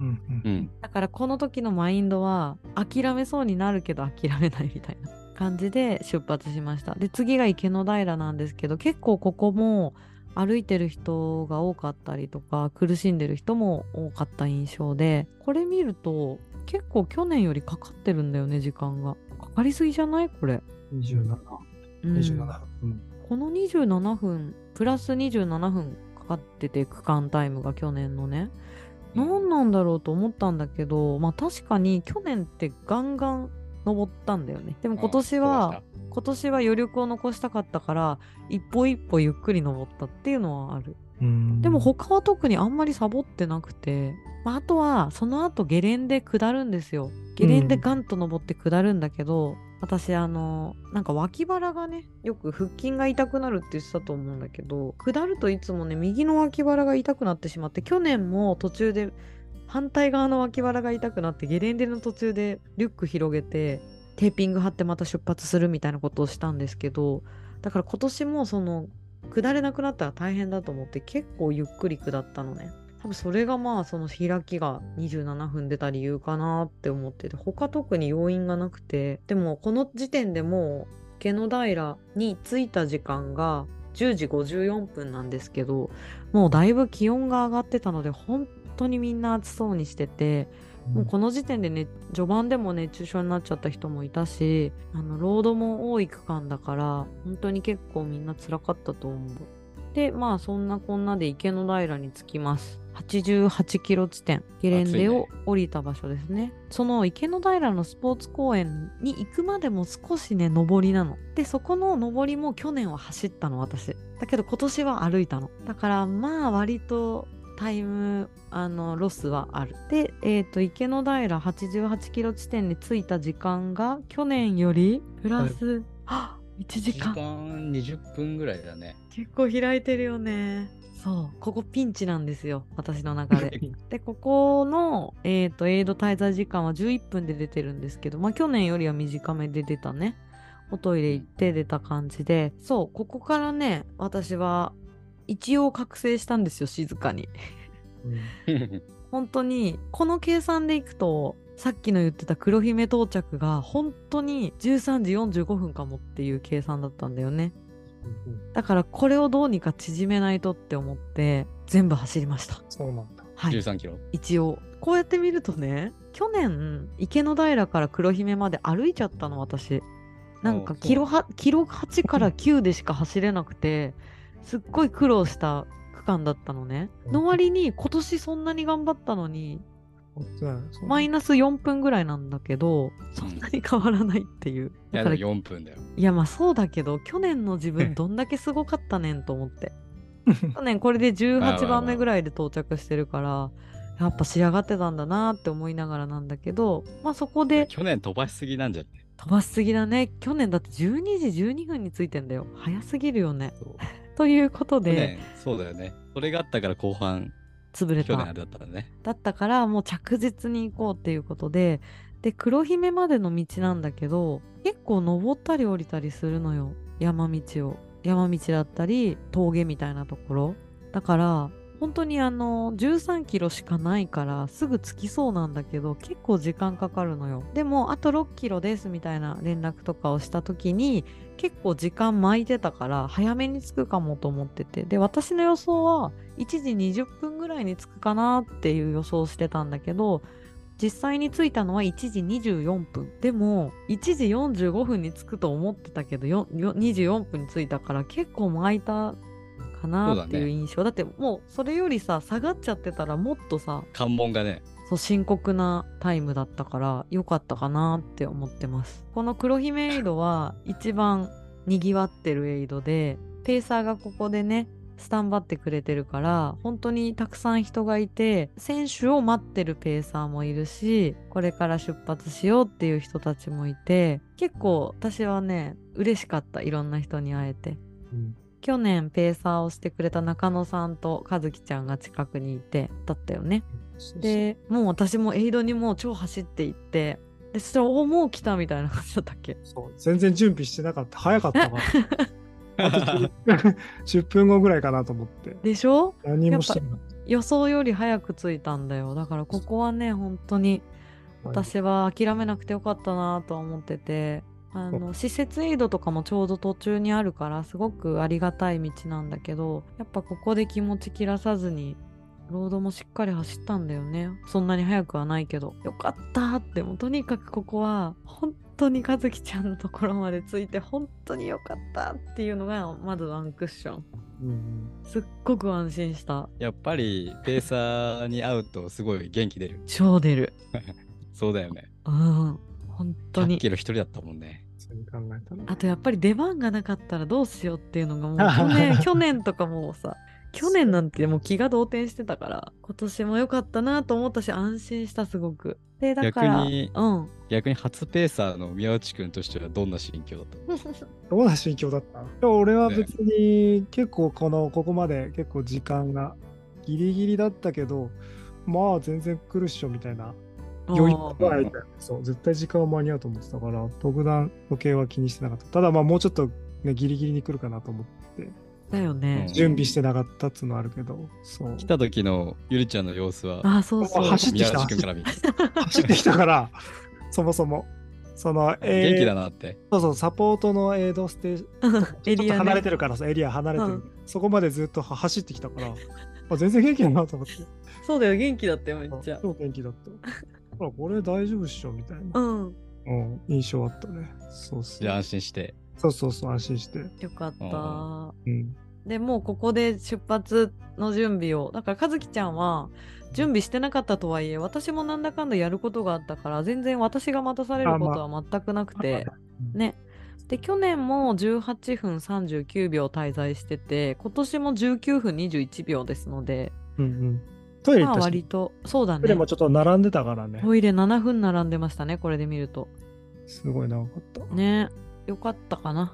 別にここもそんなに油売ってたわけじゃないもんね。そうここでちゃんと食べなきゃと思ってあのバナナを3つぐらいしっかり食べて去年結構ねトイレのタイミングに悩んだからお味噌汁があったんだけどちょっとお味噌汁飲むと多分胃腸が動いてまたトイレに行きたくなっちゃうと思ったからお湯だけにしてっていう感じで出たかな。だからここでもちゃんともう要所要所で必ず補給はするっていうことは決めてたからなんかもうちょっと出れそうだったんだけどあちょっとバナナ食べてくるみたいな感じで多分食べに行った気がするんだよねそううん。そうそうそう。そうだね。で、行くぞって出発したんだけど、この時、はい中野さん、あ、はいはい。ななんかさ、そのペーサーの、えっ、と、宮内くんからなんかその結構ギリギリで来てたじゃん、ずっと。うんうんうん。うんそれなんかゴールまでになんかこう、こういう風に持ってこうみたいなあー。プランみたいなのあったあった？プランみたいな、プランみたいなのは特になくて、その、うん。とりあえず本当に、ゆりちゃんの状態がまあ分かんないから、うん。その最初のそのなんだっけ胃がやられたっつうかあうん。の吐きかかったっていうのだけしか情報なくてあんま食べれてないっつうのしかない、うん。あだからそもそももうちょっと元気がなく来るかなと思ったけど、うん。元気よく来たから、うん。まあここはちょっとラッキーっつうか、うん。思ったより良かったってなってで、まあ、ここから時間を多分計算しても多分絶対分かんないからとりあえず序盤はうん。普通に楽しみながら、あそう行ってそんで一緒にまあ走ってきた状態は分かるけど今度一緒に走るとまたさ状態もっと分かるからでちょっと見様子見ながらと思ったんだけど、うん。そうだからそうプランはここはここ何時までぴったりこうここにしようっていうのはまだないね。このあ時点ああまあ、うん。黒姫時点では。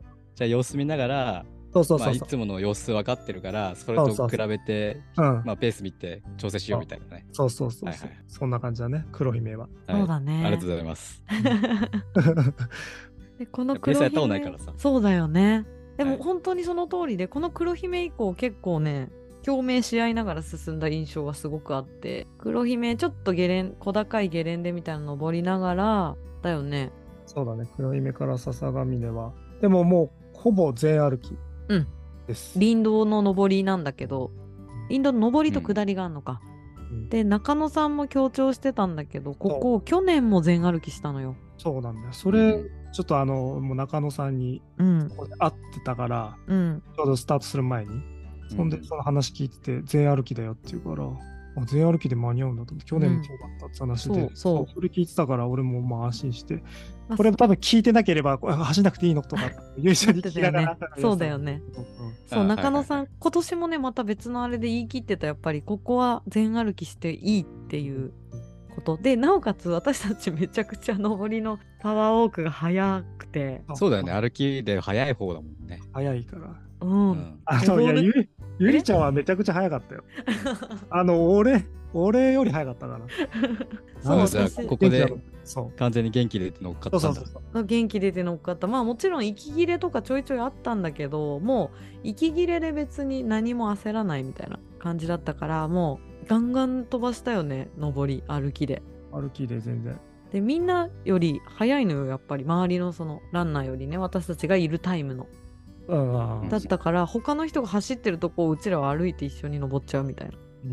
な感じで本当によく抜いたあの区間それ、あれだね。得意なゆりちゃんのパターンだね。うんめちゃくちゃ気持ちよかったあそこ宮内くんとゆりちゃんの上りの早歩きめっちゃ早いからね。そう多分ね本当に 俺いつも置いてかれるもんそうそれだと思うそう。で和樹ちゃんもそれにちゃんとついてきてくれてというか一緒にあれしてくれたからでもちょいちょい平らなとこを走る時はちょっと遅くなかった？私序盤うんまあそうだね。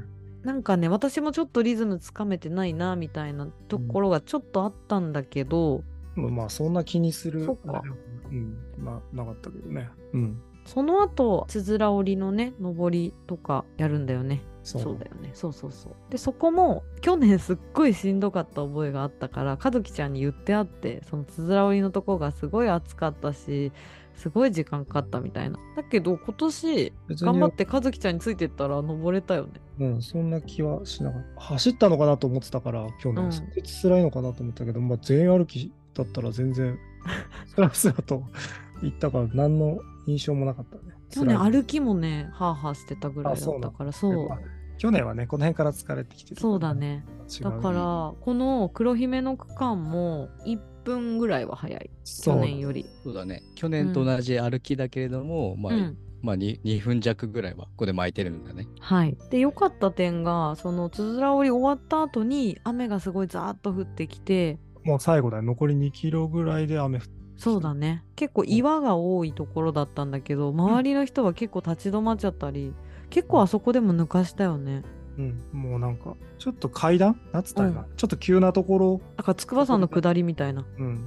それがあって、みんなもそこでやっぱり疲れてる人はいたよね。いたよね。だから雨をものともせずに。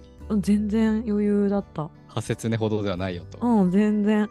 だからもうもうう。ん和樹ちゃんもどんどん抜いてくれって思いながら後ろついてっててで結構すぐ結構抜いたよね。抜いたよね結構ね、であの吊り橋について。で去年吊り橋ではもうヘトヘトでカメラ向けられても何の反応もできないぐらいだったんだけど今年はなんかおしゃべりしながらね。うんうん。そうだその後が上りなのかつづら折りのね。ごめんごめん。そうだ。まあでも問題なく登ってでその後下ったらもう次のエイドか。うん、登って、応援みたいななんか、そうだあれだずっとグリーンハウス見えないやつだ 思い出したごめんまだあるねそこからなんかなだらかなふかふかした林道に入るんだけど若干の上りなの。うん。で去年若干は小走りだったんだけど今年は早歩きしてくれた感じだったよね。そうだね。走ってはないね。だからそう考えるとこの去年より2分弱ぐらい巻いてるって言ったけどこんなに楽した割にこのタイムってすごい私はラッキーだったなって思ったんだよね。うん。だからすごい引っ張られて笹ヶ峰に着いたというよりは非常に、あれだよね。引っ張っとかではなかったな。普段通りっていうか、そうだよね なんかね楽しかった普通に並んで、横でに。これ笹ヶ峰の関門が17時だったのねそうだね。112キロ地点この黒姫の次のとこだねだから2分弱巻きながら笹上に着くんだけど関門52分前ってことこれそうだね。52分前だよね。はい52分前に出えっと到着して到着。だから割と私ね予想ね6 4時半ぐらいかなと思ってたから4時8分って結構余裕あるじゃんうんうんよかったと思ってでもうこの時点でもう土砂降りだったんだよねそう、カオル湖からね、連絡来て、雨雲レーダー見たら、とてつもないのがそこにでそうなんだ。真っ赤になっててさ、大丈夫かと思ったけど。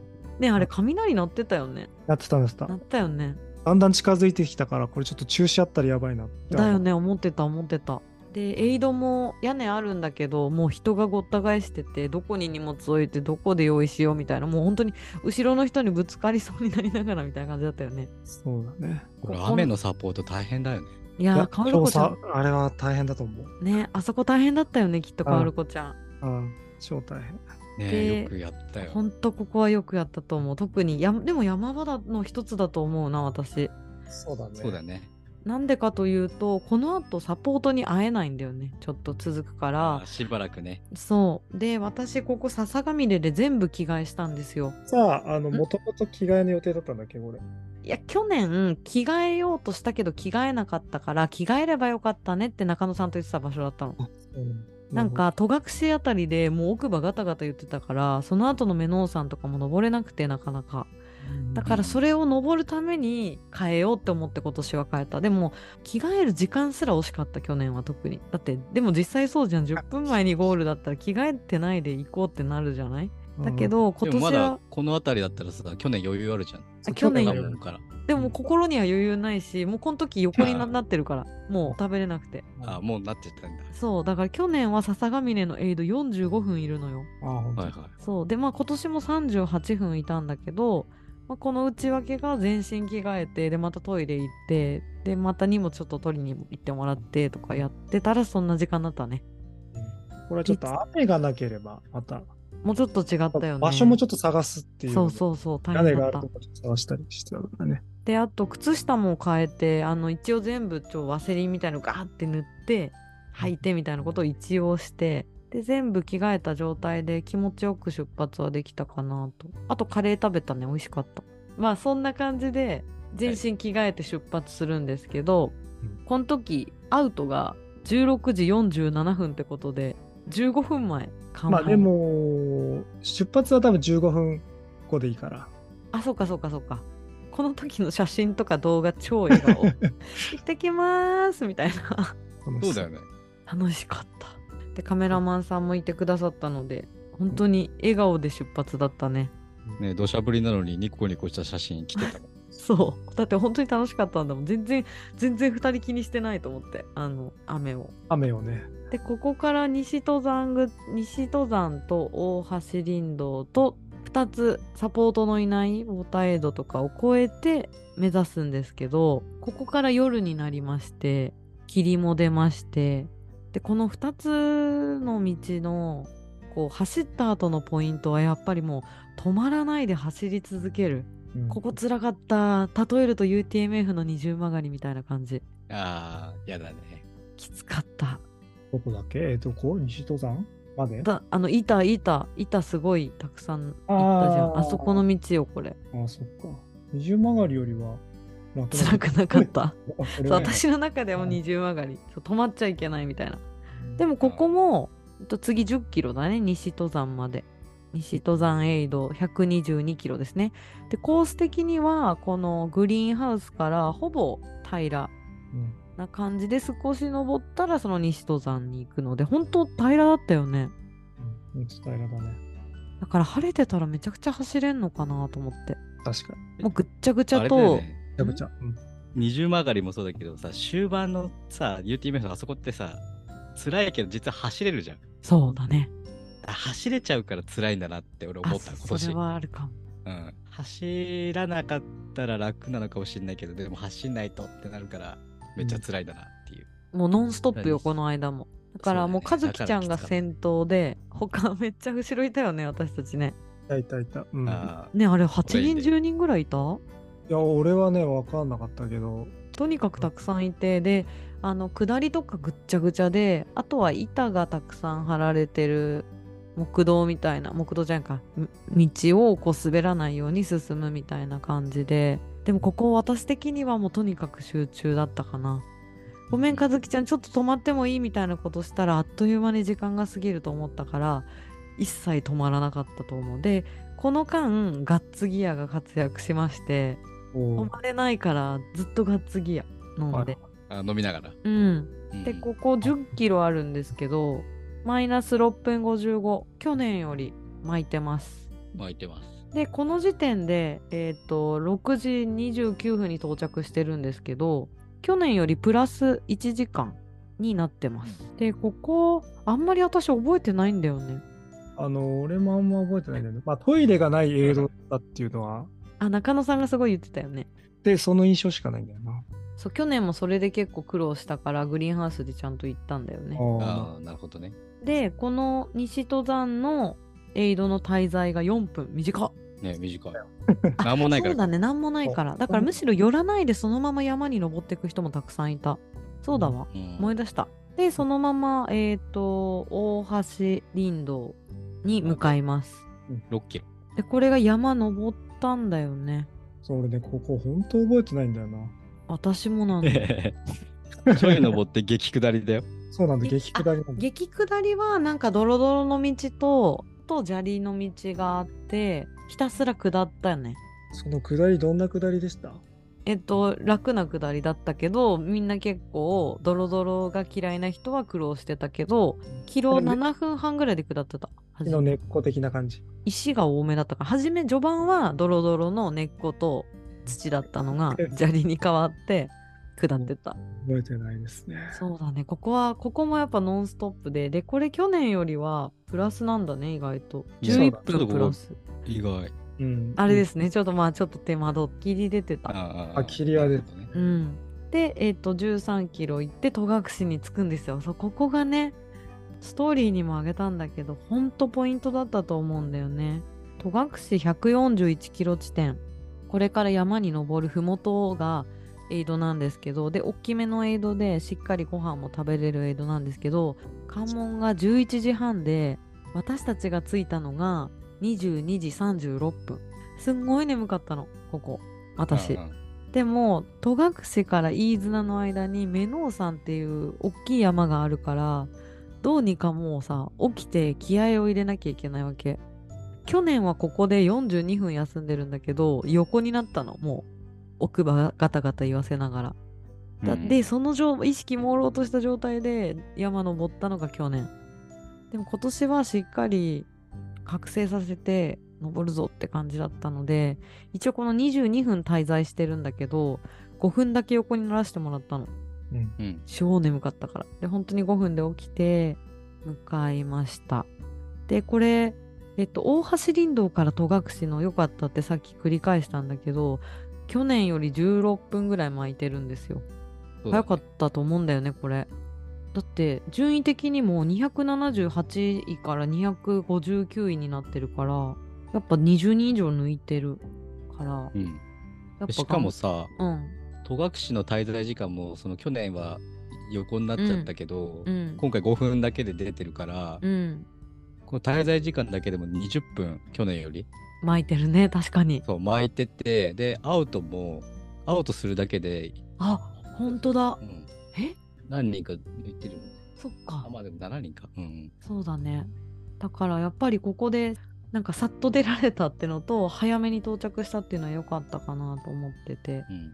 そうだね。でもここ本当に眠かったからなんかすごく私これ印象的なのが大橋林道から戸隠に行くまでちょっとだけロードを走るのね。うんでそれも歩いちゃダメだと思ってだいたい走れなくなりそうな時は自分で1212って声かけてなんか足踏みしながら進んだんだけどで和樹ちゃんにだいたいちょっとでも走ればいいよね。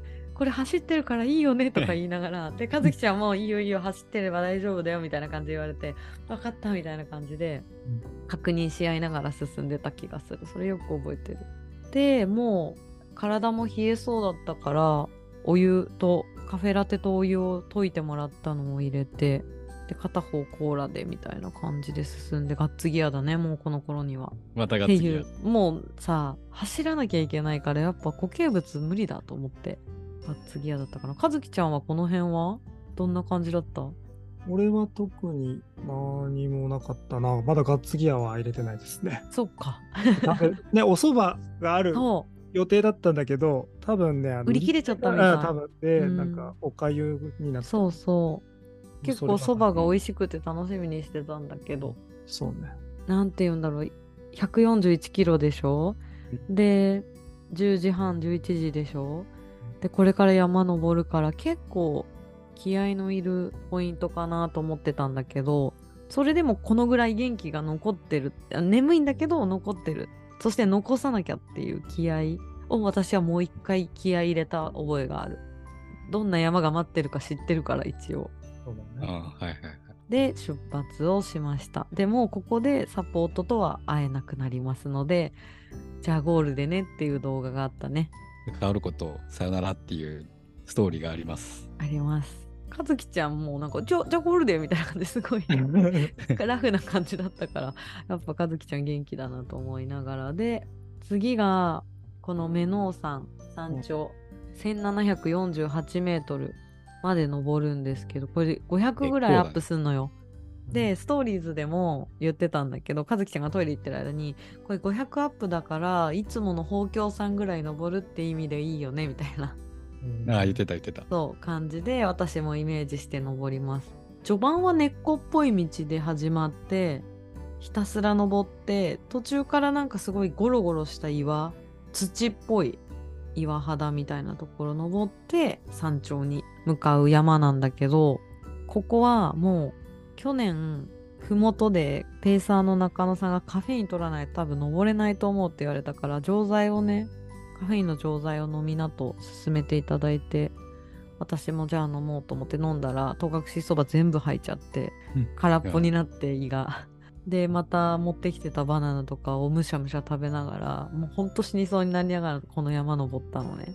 うん。でも今年は絶対に一気に登るって決めてたから和樹ちゃんはいつも通り山登ってくれてたのを絶対に止まらないぞと思って追いかけて頑張って登りました。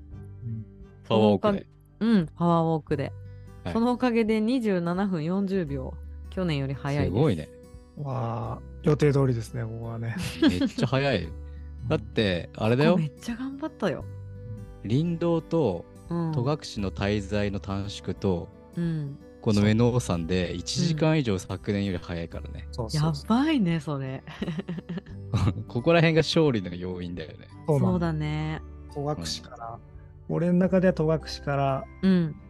ちょっと本気の感じだったけどね。そうだね。和樹ちゃん自身もその、そう、タイム的に見て、多う分ん。とあ戸隠で1時半に飯綱目標っつって、言ってた、ずっと言ってたよね。さぴったり。そう、一ピそうそうそう、それずっと言ってたよね。飯綱1時29分着だからね。すごいね。ここでもう職人だ来たなと。来たね、これ。確かに和樹ちゃんずっと1時半、1時半って言ってたよね。1時半で。行けば次の予定2時間で、まあ、ギリ3時、さまあ、33時間？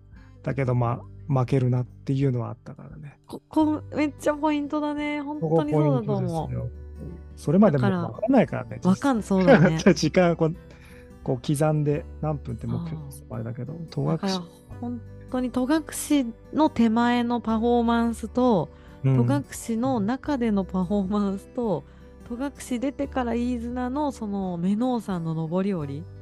にちゃんと集中して力を出せたっていうのはでかいね。そうだね。本当にやっぱりゆりちゃんが元気だったので。元気でした。眠かったけど激ね。激引きした？そこはもう。めっちゃ引いた。いや、優しく弾いてくれた。激引きじゃなかった、意外にも。そうね。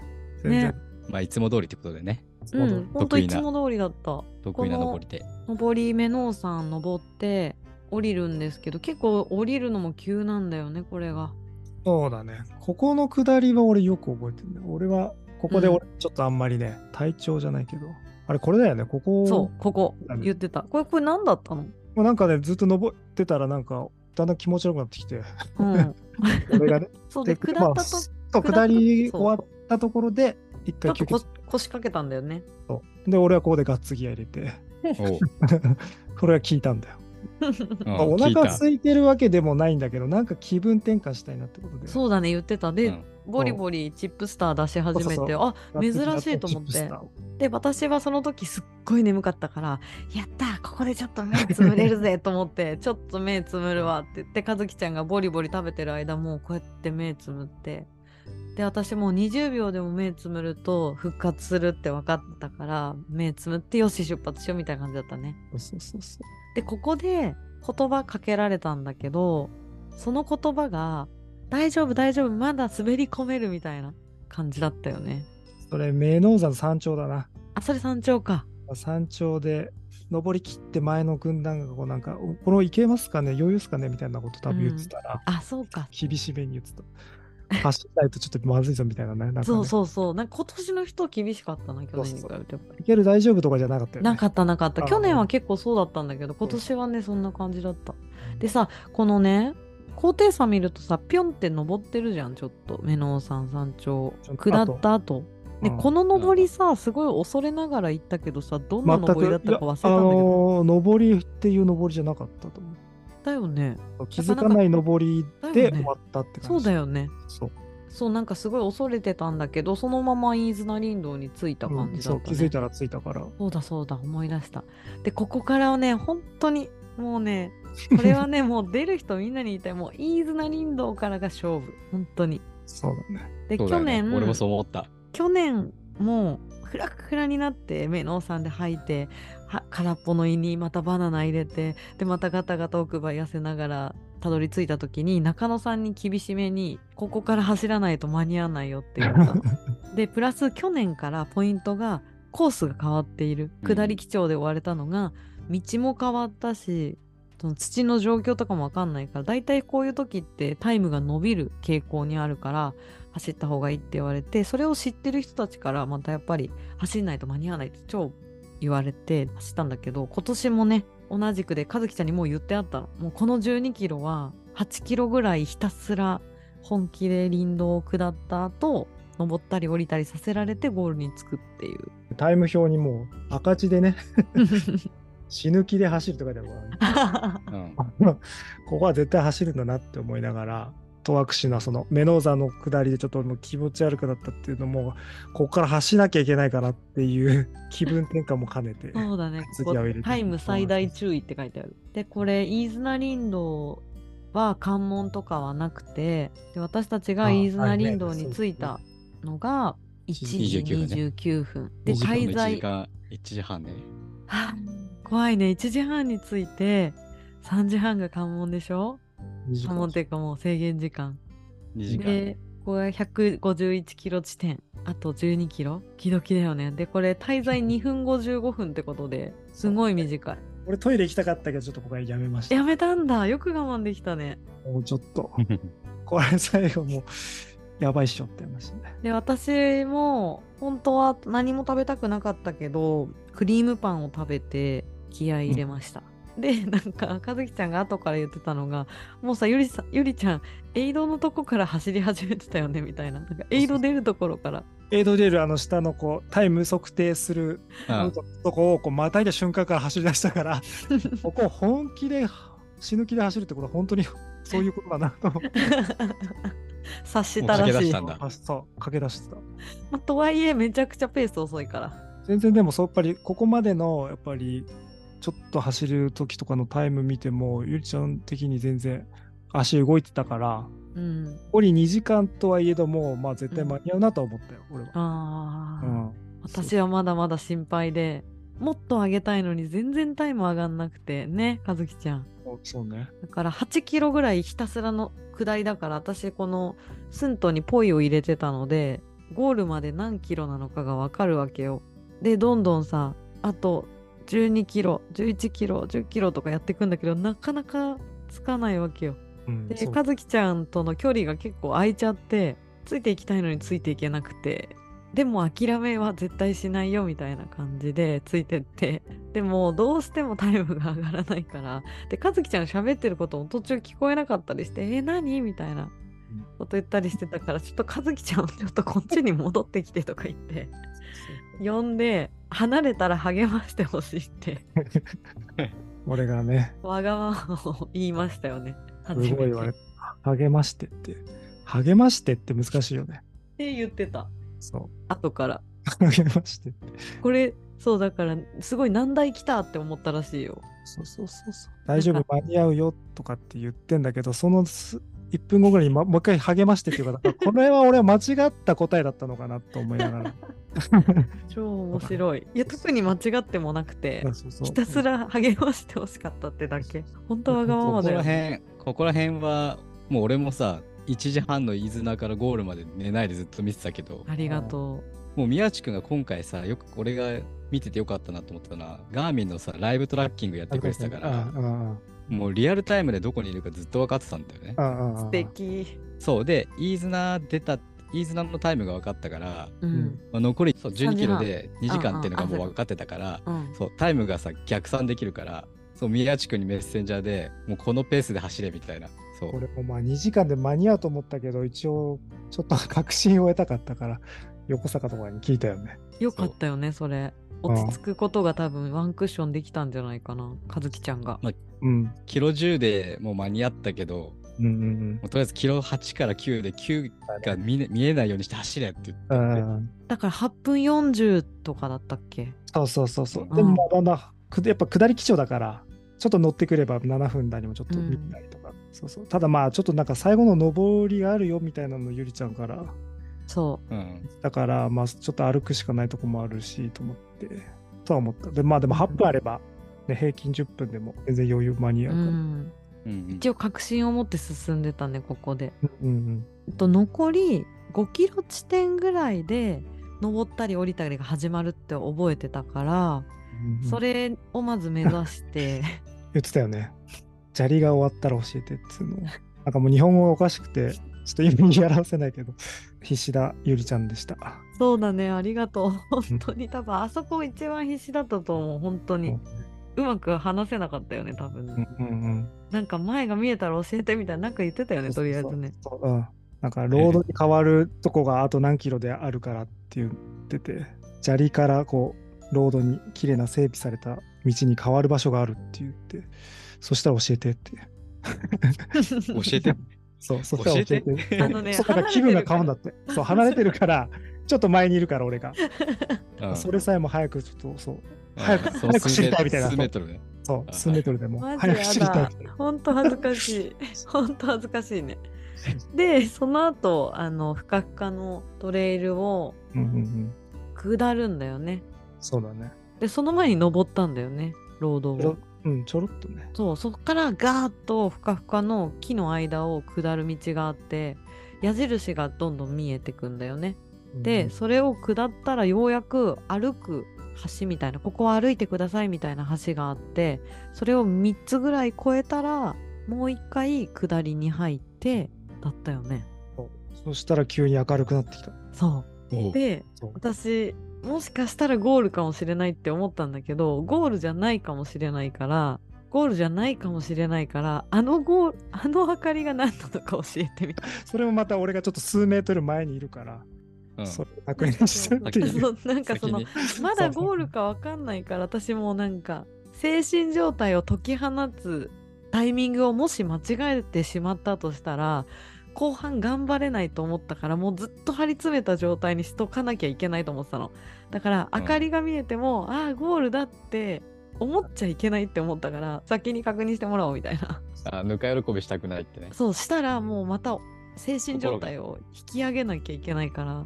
でごどうやらゴールだってなって初めて「やったね」って言ってで時計見て十何分だったからあこれであの目視のできる距離だったら間に合うなみたいになったよね。そうですよ。どんな気持ちでしたか？どんな気持よかっちでしたなって思ったよ。ペーサーとしてね。でさとして。そうだよ。ペーサー超大変だったと思うけどどうでした？いやー、もう俺の感想はもうゆりちゃん強いなっていう感想しかなんでいなんでなんで？いや飯綱から10本当に12キロ走れないでしょだって普通に考えて100 そこまで150キロぐらいさうん。うん走ってきたりとかさ しかも時間ギリギリで俺だったらもう多分途中もう諦めるよと思う。って思うそうなんだ。そうこの話してて、なんか私あの去年はなんか気持ちが強いねみたいな感じで総じて言われて終わったんだけど今年はなんか気持ちだけっていうよりはまあ割と楽しくいって進めたよねみたいなだから気持ちだけで進んでないよねみたいな感じで和樹ちゃんに言ったらいや気持ち強かったと思うよみたいな感じでこの話を出されてあそうなんだ私気持ち強かったんだって言われてなんかそうなんだって思う感じだった今年は。いや、あなたね、いつも気持ち強いよ。そうなの？強いよねいや、それはね、いつも思う。なんで？あ夜乾燥してていや、そうとか、自主100マイルとかでもそうだけど、多分、俺とか宮地君って、うんあだから俺と宮地君とゆりちゃんが単純に一緒に走ったら、速さで言ったら多分俺たちの方が絶対速いんだよ。超早いと思う。けど、トータルしたら、なんかまあ一緒に走れたり、そんなに変わらないっていうのは、うん、なんで？俺たち多分ね、結構サボったり、うん宮地君が歩いちゃうよって言ったけど、結構平気で歩いたり、結構、なんつうの、サボりたがるんだよね。うん、うん。でも、ゆりちゃん一緒にいるとサボらせてくんないじゃん。そうなの？そうかな？あ、そうそうそう。だから序盤はゆりちゃんのペースで行ったりして全然余裕があっても、中盤になってくると、やっぱ中盤とか後半になってくると飽きてきたりとか、うん、うん。まあ集中力。走れなくはないんだけど、そう集中力切れちゃったりとか、あの走れなくないんだけど、うん。もういっかなみたいな気持ちになっちゃうんだけど、そういう時でも、最初のペースでもそのまま押して頑張るよみたいな気持ちがすごいなっていつも思うから、私が？うん、俺そう思うなって。すっごいわかりやすい説明だった。でも言われないとわかんないや、それ。やっぱ自分の。いや、普感通じ誰も言われないでしょって。そっ か、ごめんごめんごめん。え、でもなんか。俺らいつも走ってるからさ。そうだよね。だからただ単に気が気持ちが強いねって言われてもどういう意味なのかわからないなんか集中力がすごいなと思う。あそれはすごく感想の執着とかペースの執着みたいな。うーんそれはね努めてやってるかも。すごいそういうのだって投げ出しちゃうもんすぐ。うん投げ出さないかもそれは確かに。でもうん足は速くないみたいなそうだからそうだね不思議だけどそうかもしれない。だから気持ちが強いって本当にその通りだなって俺も思う。なるほどちょっと嬉しいね気持ちが強いと言われると。でもなんかやっぱりあんまり自分で気持ちが強いって思ってない。そうなんだいや、うん。あなたのでも売りでしょ、そこあ。そっか。いやなんか、うんその集中力が切れそうだなとか諦めそうだなっていうことが出てくるじゃん自分の中で。うん。それをちゃんと予防するっていう感覚はずっとあってだから走りきれるっていうのも思ってる。から調子乗りすぎちゃって今出したらここはダメだからここは抑えよう。で多分これから夜になってこうなってこういう状況になるからそのために今気持ちを貯めておこうとか。でももちろんさ和樹ちゃんにさちょっと励ましてほしいとか言うぐらいだから全然すごくまあね。強いわけではないんだけど、まあでもそその和樹ちゃんの力を借りれば私はまだまだ走れるっていう感じはあった。だって別に泣き出してしまうとかはないからさ別に。ペーサーがいるからね。そあそうそうそう。頼るとか頼ったそこは頼ったねはそうだけど。いや、感じだったかな、でも結構乾燥率とかあと結構黒姫でやめちゃいましたとかいろいろいいるわけよ周りにだから見事だったなとは思ううん。いや、間に合ってよかったよ。いや、本正直間に合ってよかったよだよね。うんほんとそれしかないよ。でも楽しかったからそんな悲壮感はなかったよね、まあさ、いけると思ってたよ。あの、いけると思ってたし、ゆりちゃんもいけると思ってたけど、うん、どっかしくったらさ、10分なんてさ、そ終わりじゃん。考えればそうなんだけど、うでもここれは考えなかったな。そうか、うん。うん、でも俺とかはもうぼかんただの感染者だからさ、あとその数字で見てると分かんないもんねどういう状況か。いやまあね、だからどっかでミスったら終わるぞって思ってるけど、まあミスらないでミスらないでずっと来ててセーフだけど、そうほんとよかったって。いやでもこ安ういう作業なんだよねきっとこのレース展開って。ね。まあだから、このレースってさ、うん、本当に制限時間絶妙だよね。本当に絶妙感じた。うん。でしょ？それがね、このレースの面白いとこなんだろうなって思う。なんか私もああこれが新越なんだなーってすごい思って終わった後もこれが新越なんだなと思って いけるって思ってていけたし。あもちろんね本当にゴールできてよかったって安心してねゴールついたら泣いたけどでもいけたよね2人でこの感じでっていう。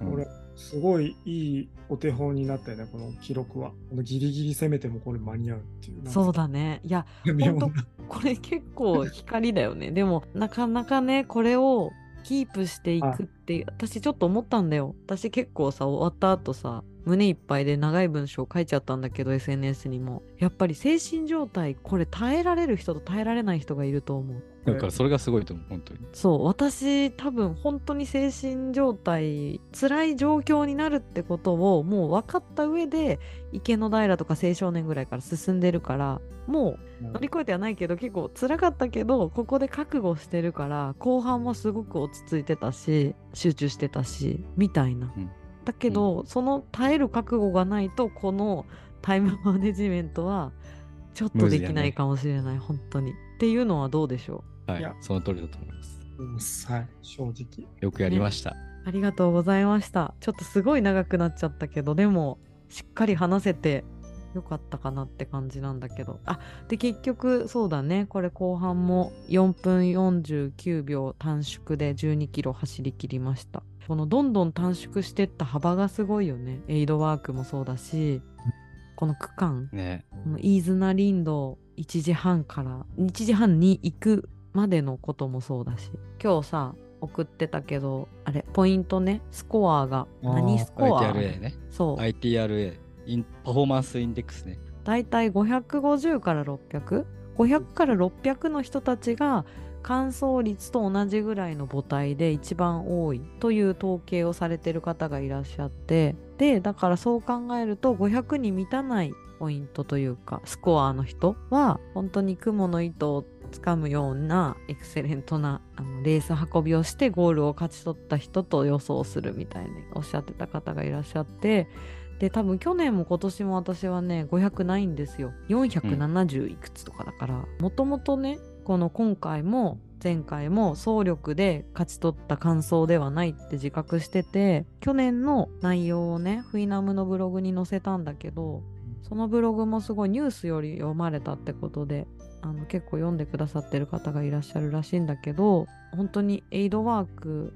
とか気持ちの持っていき方とか後半に余力を残すとかそういう配分で熱中症を防げたりとかもちろん私は暑いの得意だけどそれを見越してこうしとくみたいなこととかができることで100マイルが完走できるっていう面白みとかやりがいはすごく感じててっていうのもある。だけど、今回公開したねゆりラジがあるって話したじゃない？でそこですごい横坂くんが大事なことを言っていて自分追い込みすぎないでっていうところからやっぱ10年後も元気でいることが大事だよとかさあとはやっぱ年間で100マイルトップ選手が走るのですらそのね強靭な男性たちが走るだけでも年に12 1回2回とかなのにその状態をねやり続けてるっていうこともすごいことだしあの異常なことだという話をさ前回してで今回私も振り返って考えてみた時にそのさっきもさ気持ちが強いって話したじゃん。なんかその、うん精神的ストレスに耐えるわけじゃんそこで。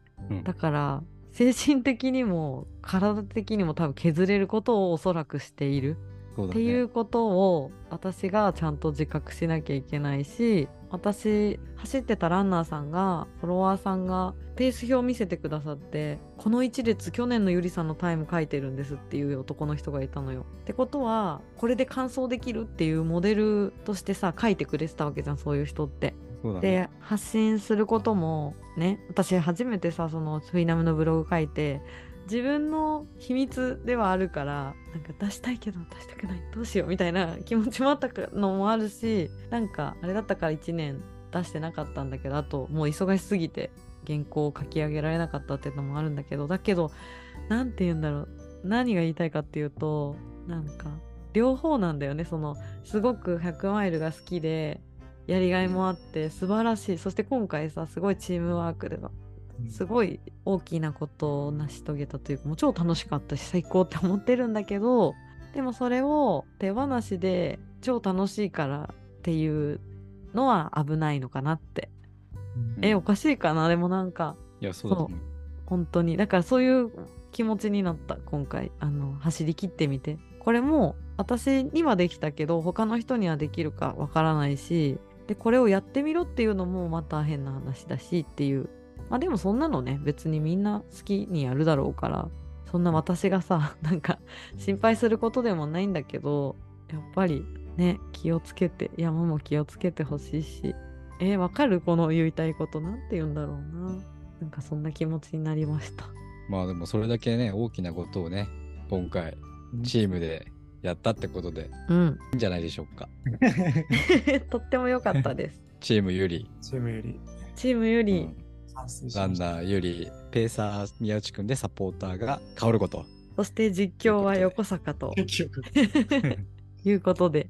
いや、4人ゆりラジのチームワーク。うん。ストーリーね、あげたんで、すごい。ハイライト見てください。あれね、めちゃくちゃ感動した。めちゃくちゃ楽しいよ、あれな。あれ、すごいよね。ほんとよくできてる。あれをね、オンタイムで更新されてんだからすごいよね。ねえ。もう結構ね、投稿するとすぐにいいねがいっぱいついて、あ、夜そうなんだ。そう、みんな見てんだなって。こんな夜中1時とかなのに。よかった。いや、本当にありがとね本当でもね、どあのどのタイミングでも、だいたいトップ3に、ゆりちゃんのお姉ちゃんが いいねしてくれるから。見てたんだね、ずっと。そう俺2日間2時間睡眠でやってたけど、多分えーお姉ちゃんも同じぐらいだと思う。本当？短い。いや、でもお姉ちゃんも絶対一緒ぐらいだよ。そっか、聞いてみよう、すぐ。すぐいいね来たもん。そうなんだ。小坂くん2時間睡眠か。てかもうね、寝れない。なんで？なん か、なんか寝れないの。あ、もう大丈夫でしょと思っても、そう、寝れない。なんかもうまぶたを閉じると、ゴーストが見える、なんかこう、二人で。そうか。いやー、でも本当に愛を感じたね、あのストーリーが、本当に。なんかもうめっちゃいい感じにしてくれてんじゃんと思って。はいちょっとインスタグラマーみたいにね、おしゃれにはできなかったです。全然ですよ。可愛いスタンプとこうしてて可愛いじゃんと思って見てた。はい、みんなよかったら見てくださぜひありがとうございました。い。はいい。やもう疲れ様でしたありがとうございました。ちょっと振り返りしながら熱くなっちゃったけど、すごい大会だよ、これは。これはすごいよね。本当に壮絶というか、すごいよ。MF とやっぱ違うよ、横澤。あ、そうそう。ああ違うんだ。のね、全然違う、も和樹ちゃんに会場着いた時点から、あの受付の時から、ねえねえ和樹ちゃん、UTMF とさ、全然違くない？ってすごい言った。う、フロートしかいない感じ。ああ、やっぱ厳しいからね。あんなキャピってないってことね。そうそうそう、キャピってない。キャピってる人はいない。あもう張り詰めてる。みんな雰囲気もね。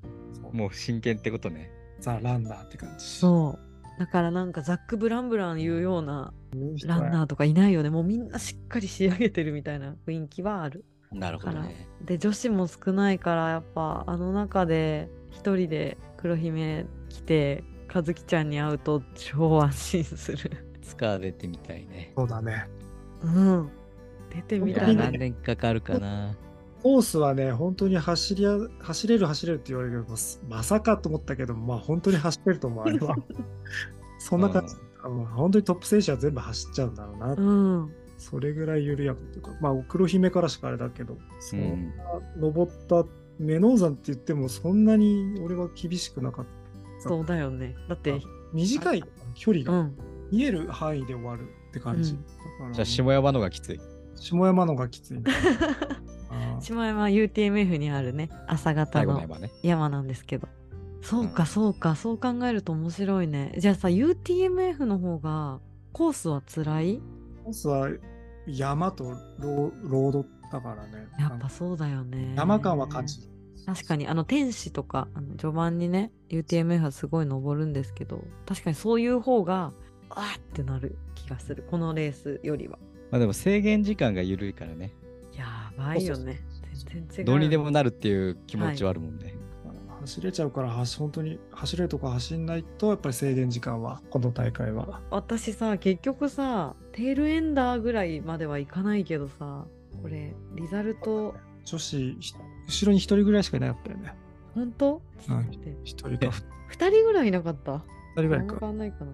でも去年もそんなもんだよね。総合だと私の後にランナーは12345人しかいない。総合で総合で。で 女子だと2人後ろにいるぐらい。そうだよね。本当に最後だね。最後ね走ってきた人いたよね。10いたいたいたあとね58分にゴールしてる方もいるからやっぱり。その人だってサポートなしで走ってきたからか。すごいなと。まあ110キロだったかもわかんないけど。あれがペーサーなしでってこと？うんそうそうそうペースのすげえな。で結局253人がゴールしたんですよね。うん。全部で？うん。600何歩から。少ないね。20%ってやっぱすごいね。2人に1人じゃないもんねそれようりも。んここに皆様の支えがあり私は入ることができました。2年連続ですよ。いやーあそうそうこれね。もう奇跡じゃないね。そう私ね去年奇跡だったのかなって思ってたの。まぐれだと思ってたの。バックル？バックル。うん。バックル？飾ったら？うん飾ろうかな。バックルってさ違うの、去年と。いや一緒。一緒一緒。色とかも一緒なの？色とかも一緒。だからもはやもう今どっちがどっちか分かんなくなっちゃった。あのね書いてあるの、なんかね書いてないの書いてなくて。あ書いてない。バックルの裏もないの？バックルの。バックルの裏もないと思うよ。ないんだ。箱ないない箱から出して裏見たらいいじい。やないのよ。今箱から出したんだけどなくて私箱こう筒になってんだけど裏にねうん一応ね、今日ね昨日ね2023ってやったのね。あうんだけどこれ今抜いちゃったからもうどっちが どっちがあれか分かんなくなっちゃった まあ見た目は。もうわかんないね。あでもなんか傷がついてたのが2023だったからお分かった今今大丈夫これで分かった き傷で見上げた。そう傷で見分けたウケんだけどめっちゃ。一緒なんだね本当に一緒本当だ。えー、初めて見た。本当だ。特に何も入ってないんだね。そのうん2000いくつとかね。そう入ってないすごいな欲しいな110キロでも買えないんだもんねそうそう、はいそうまたすごいねえー、でも、かずきちゃんと横坂くんも。いやーとりあえずもう一回集中力持つかな。そう、それなんだよね、やっぱり。本当にそれはあるとわかんない。でも、総力私もっとあったらいいなとは思ってるよ。ペーサーはつけたいよねお願いするのも大変だしいや、本当に引き受けてくれてありがとう、かずきちゃん。はいいやいや全然それは楽しかったですはじめさ、説明されたりさ、打ち合わせしてた時さ、多分本当イメージ湧いてなかったと思うの、レースの。よくわからないよねだよね。だからちょっとずつね、レースが近づいてって、おーおー走んのかって感じになったよね、きっとね。ペーサーもやっぱさなんか用意ドンでさスタートを切るわけじゃなくてさうんゆりちゃん来てああ歌歌っつってスタートするからさまたそれもまた初めての経験っていうか、なんかそうだよね。スイッチがこうそうだね。うんはいまあ入らなかったのもまあちょうどよかったのかもしれないけどなあなあっていうか。あとだから引っ張っていいのか悪いのか分かんないしねやっぱりね。がっつり男同士とかだったらじゃあ走るぞみたいな感じで変わってやるのかもしれないよね。いたよね序盤にさ。ペーサーの人がちょっとす結構引っ張ってってね後ろがあんまりついてこなかったら前の人が振り返って「ほら顔上がってないぞ」とか言って。黒姫からまだね数キロだよね。そう。であれはかわいそうだよね。かわいそうだなって思いながら2人で何も言わなかったいやもったいないじゃん。無言でこうそう私そう私たちは全然はねパワーウォーク中だからもうそれをこう抜かしてったけど確かに何も言わなかったけどお互いはあと思ってたね。思ったよね。こういう人もいるんだなとかそうそう。いろいろね。そうそうだ言い忘れてた。今回良かった点ごめんねもう長くなっちゃってるんだけどあれだよ。本当にこんなに一緒に走ってる人ってなかなかいないと思うんだけどそれによって感じなくていいストレスがめちゃくちゃ多い。まあ、でしょうね。いやそうですか。うん。そう。わかるもんね。うわかる。うん。わかるよね。ねあれ不思議じゃない？何なんだろうね。そうそうそう無だから言で、うん。ね、前の人抜きたい時とかそうそやっぱ抜いたし。私ももう抜いて抜いてってもっとガンガンいけるからっていうのを距離感で伝えると和樹ちゃんもおお前もついてくるかみたいな感じで抜くみたいな。それがすごく結構重要なことな気がするね、すごいわかるよね。わかるよね。であの帰りにさ和樹ちゃんと喋りながら横坂くんと和樹ちゃんで走ったじゃん会話あ、会話ね。でこ、うん今回私と和樹ちゃんで走ったじゃんで横坂くんと私って走り方とかどうなのみたいな聞いたんだよねうん。で上りとか全然違うよって言われてあそうなの俺って言って、俺がね、俺がそうそうそうそう知ってるからね。そうだね。横坂と俺の場合だと、上りと下りがこう、正反対っていうか得意の方があれだああ、そうだね。だけど、結局は、ね、追いつくっていうかさ。うん。そうそうそうそう。そう。そう横そ下りの方が早いから下りでまたガーって追いついてきてみたいそうそうそうねなね。私は上りがだけが得意だから上りついてくるみたいまあ、宮地君とゆりちゃん似てるからね。な、うん。上り早い？上りね。上り早いかな、二人とも早いから。不思議。パワーウォークめちゃくちゃ楽だった本当に。いや、もうマジでね、早歩く。早かったよ、歩くの、本当に。あれ早かったよね神がかってたと思そううそれがね、多分それは本当に良かった点だよと思うよ。今回のねうん。この残りの、やっぱり飯綱からのとこも、上りがあるってとこも、むしろ早歩きのが、ジョグより早いんじゃないかっていう時あるぐらいの、本当 あっに。たあったうん。あ、そんだけ疲れてても、その早歩きは変わんないんだと思って、落ちないんだと思って。ああ面白いあでもそうだった、ね歩きだからね。歩きだから歩きだから変わらないんだろうね。とかね、うんでも登ってんだよ、ちゃんと。うん ちゃんと。だから、すごいなと。うん。そういうの、なんか時よ間かった短縮できた。はいうんじゃあということで。ということでもう本当に最後になるんですけどマジで成長してないと思ったけどいけたっていう経験してますよ。ね経験が実を結びましたわあこういうパターンもあるんだなと思って本当にびっくりした自分が貯金されてるんだね。されてたね。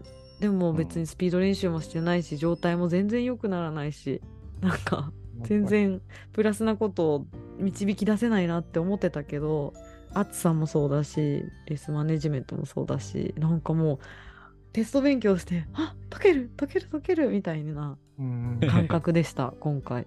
前回の未放送の回でも俺言ったもん、ゆりちゃんに。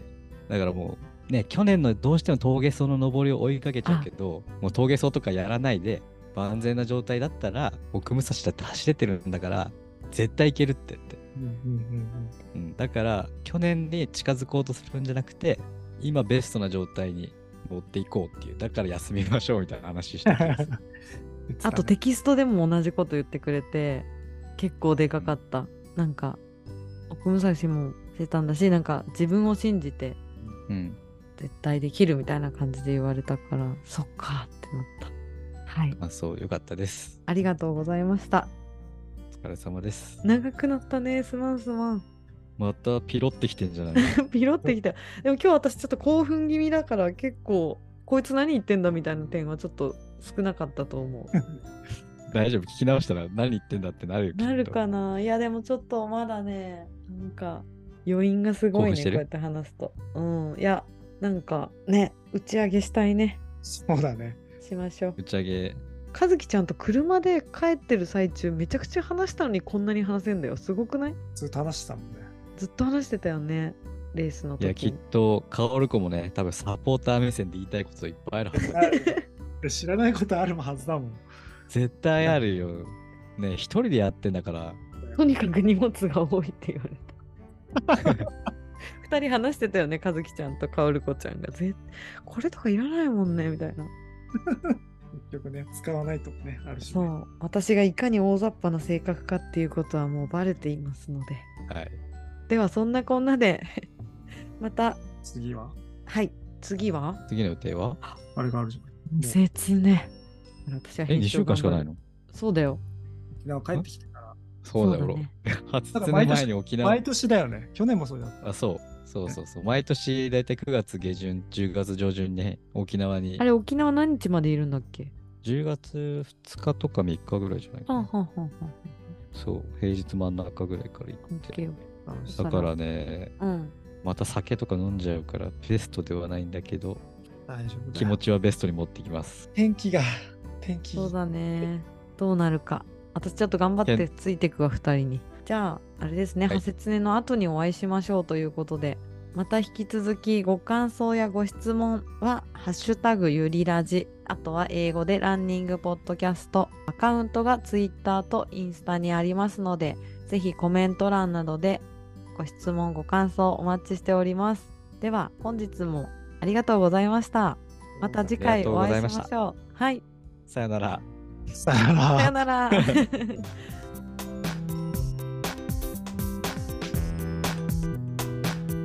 グポッドキャスト、ゆりラジ。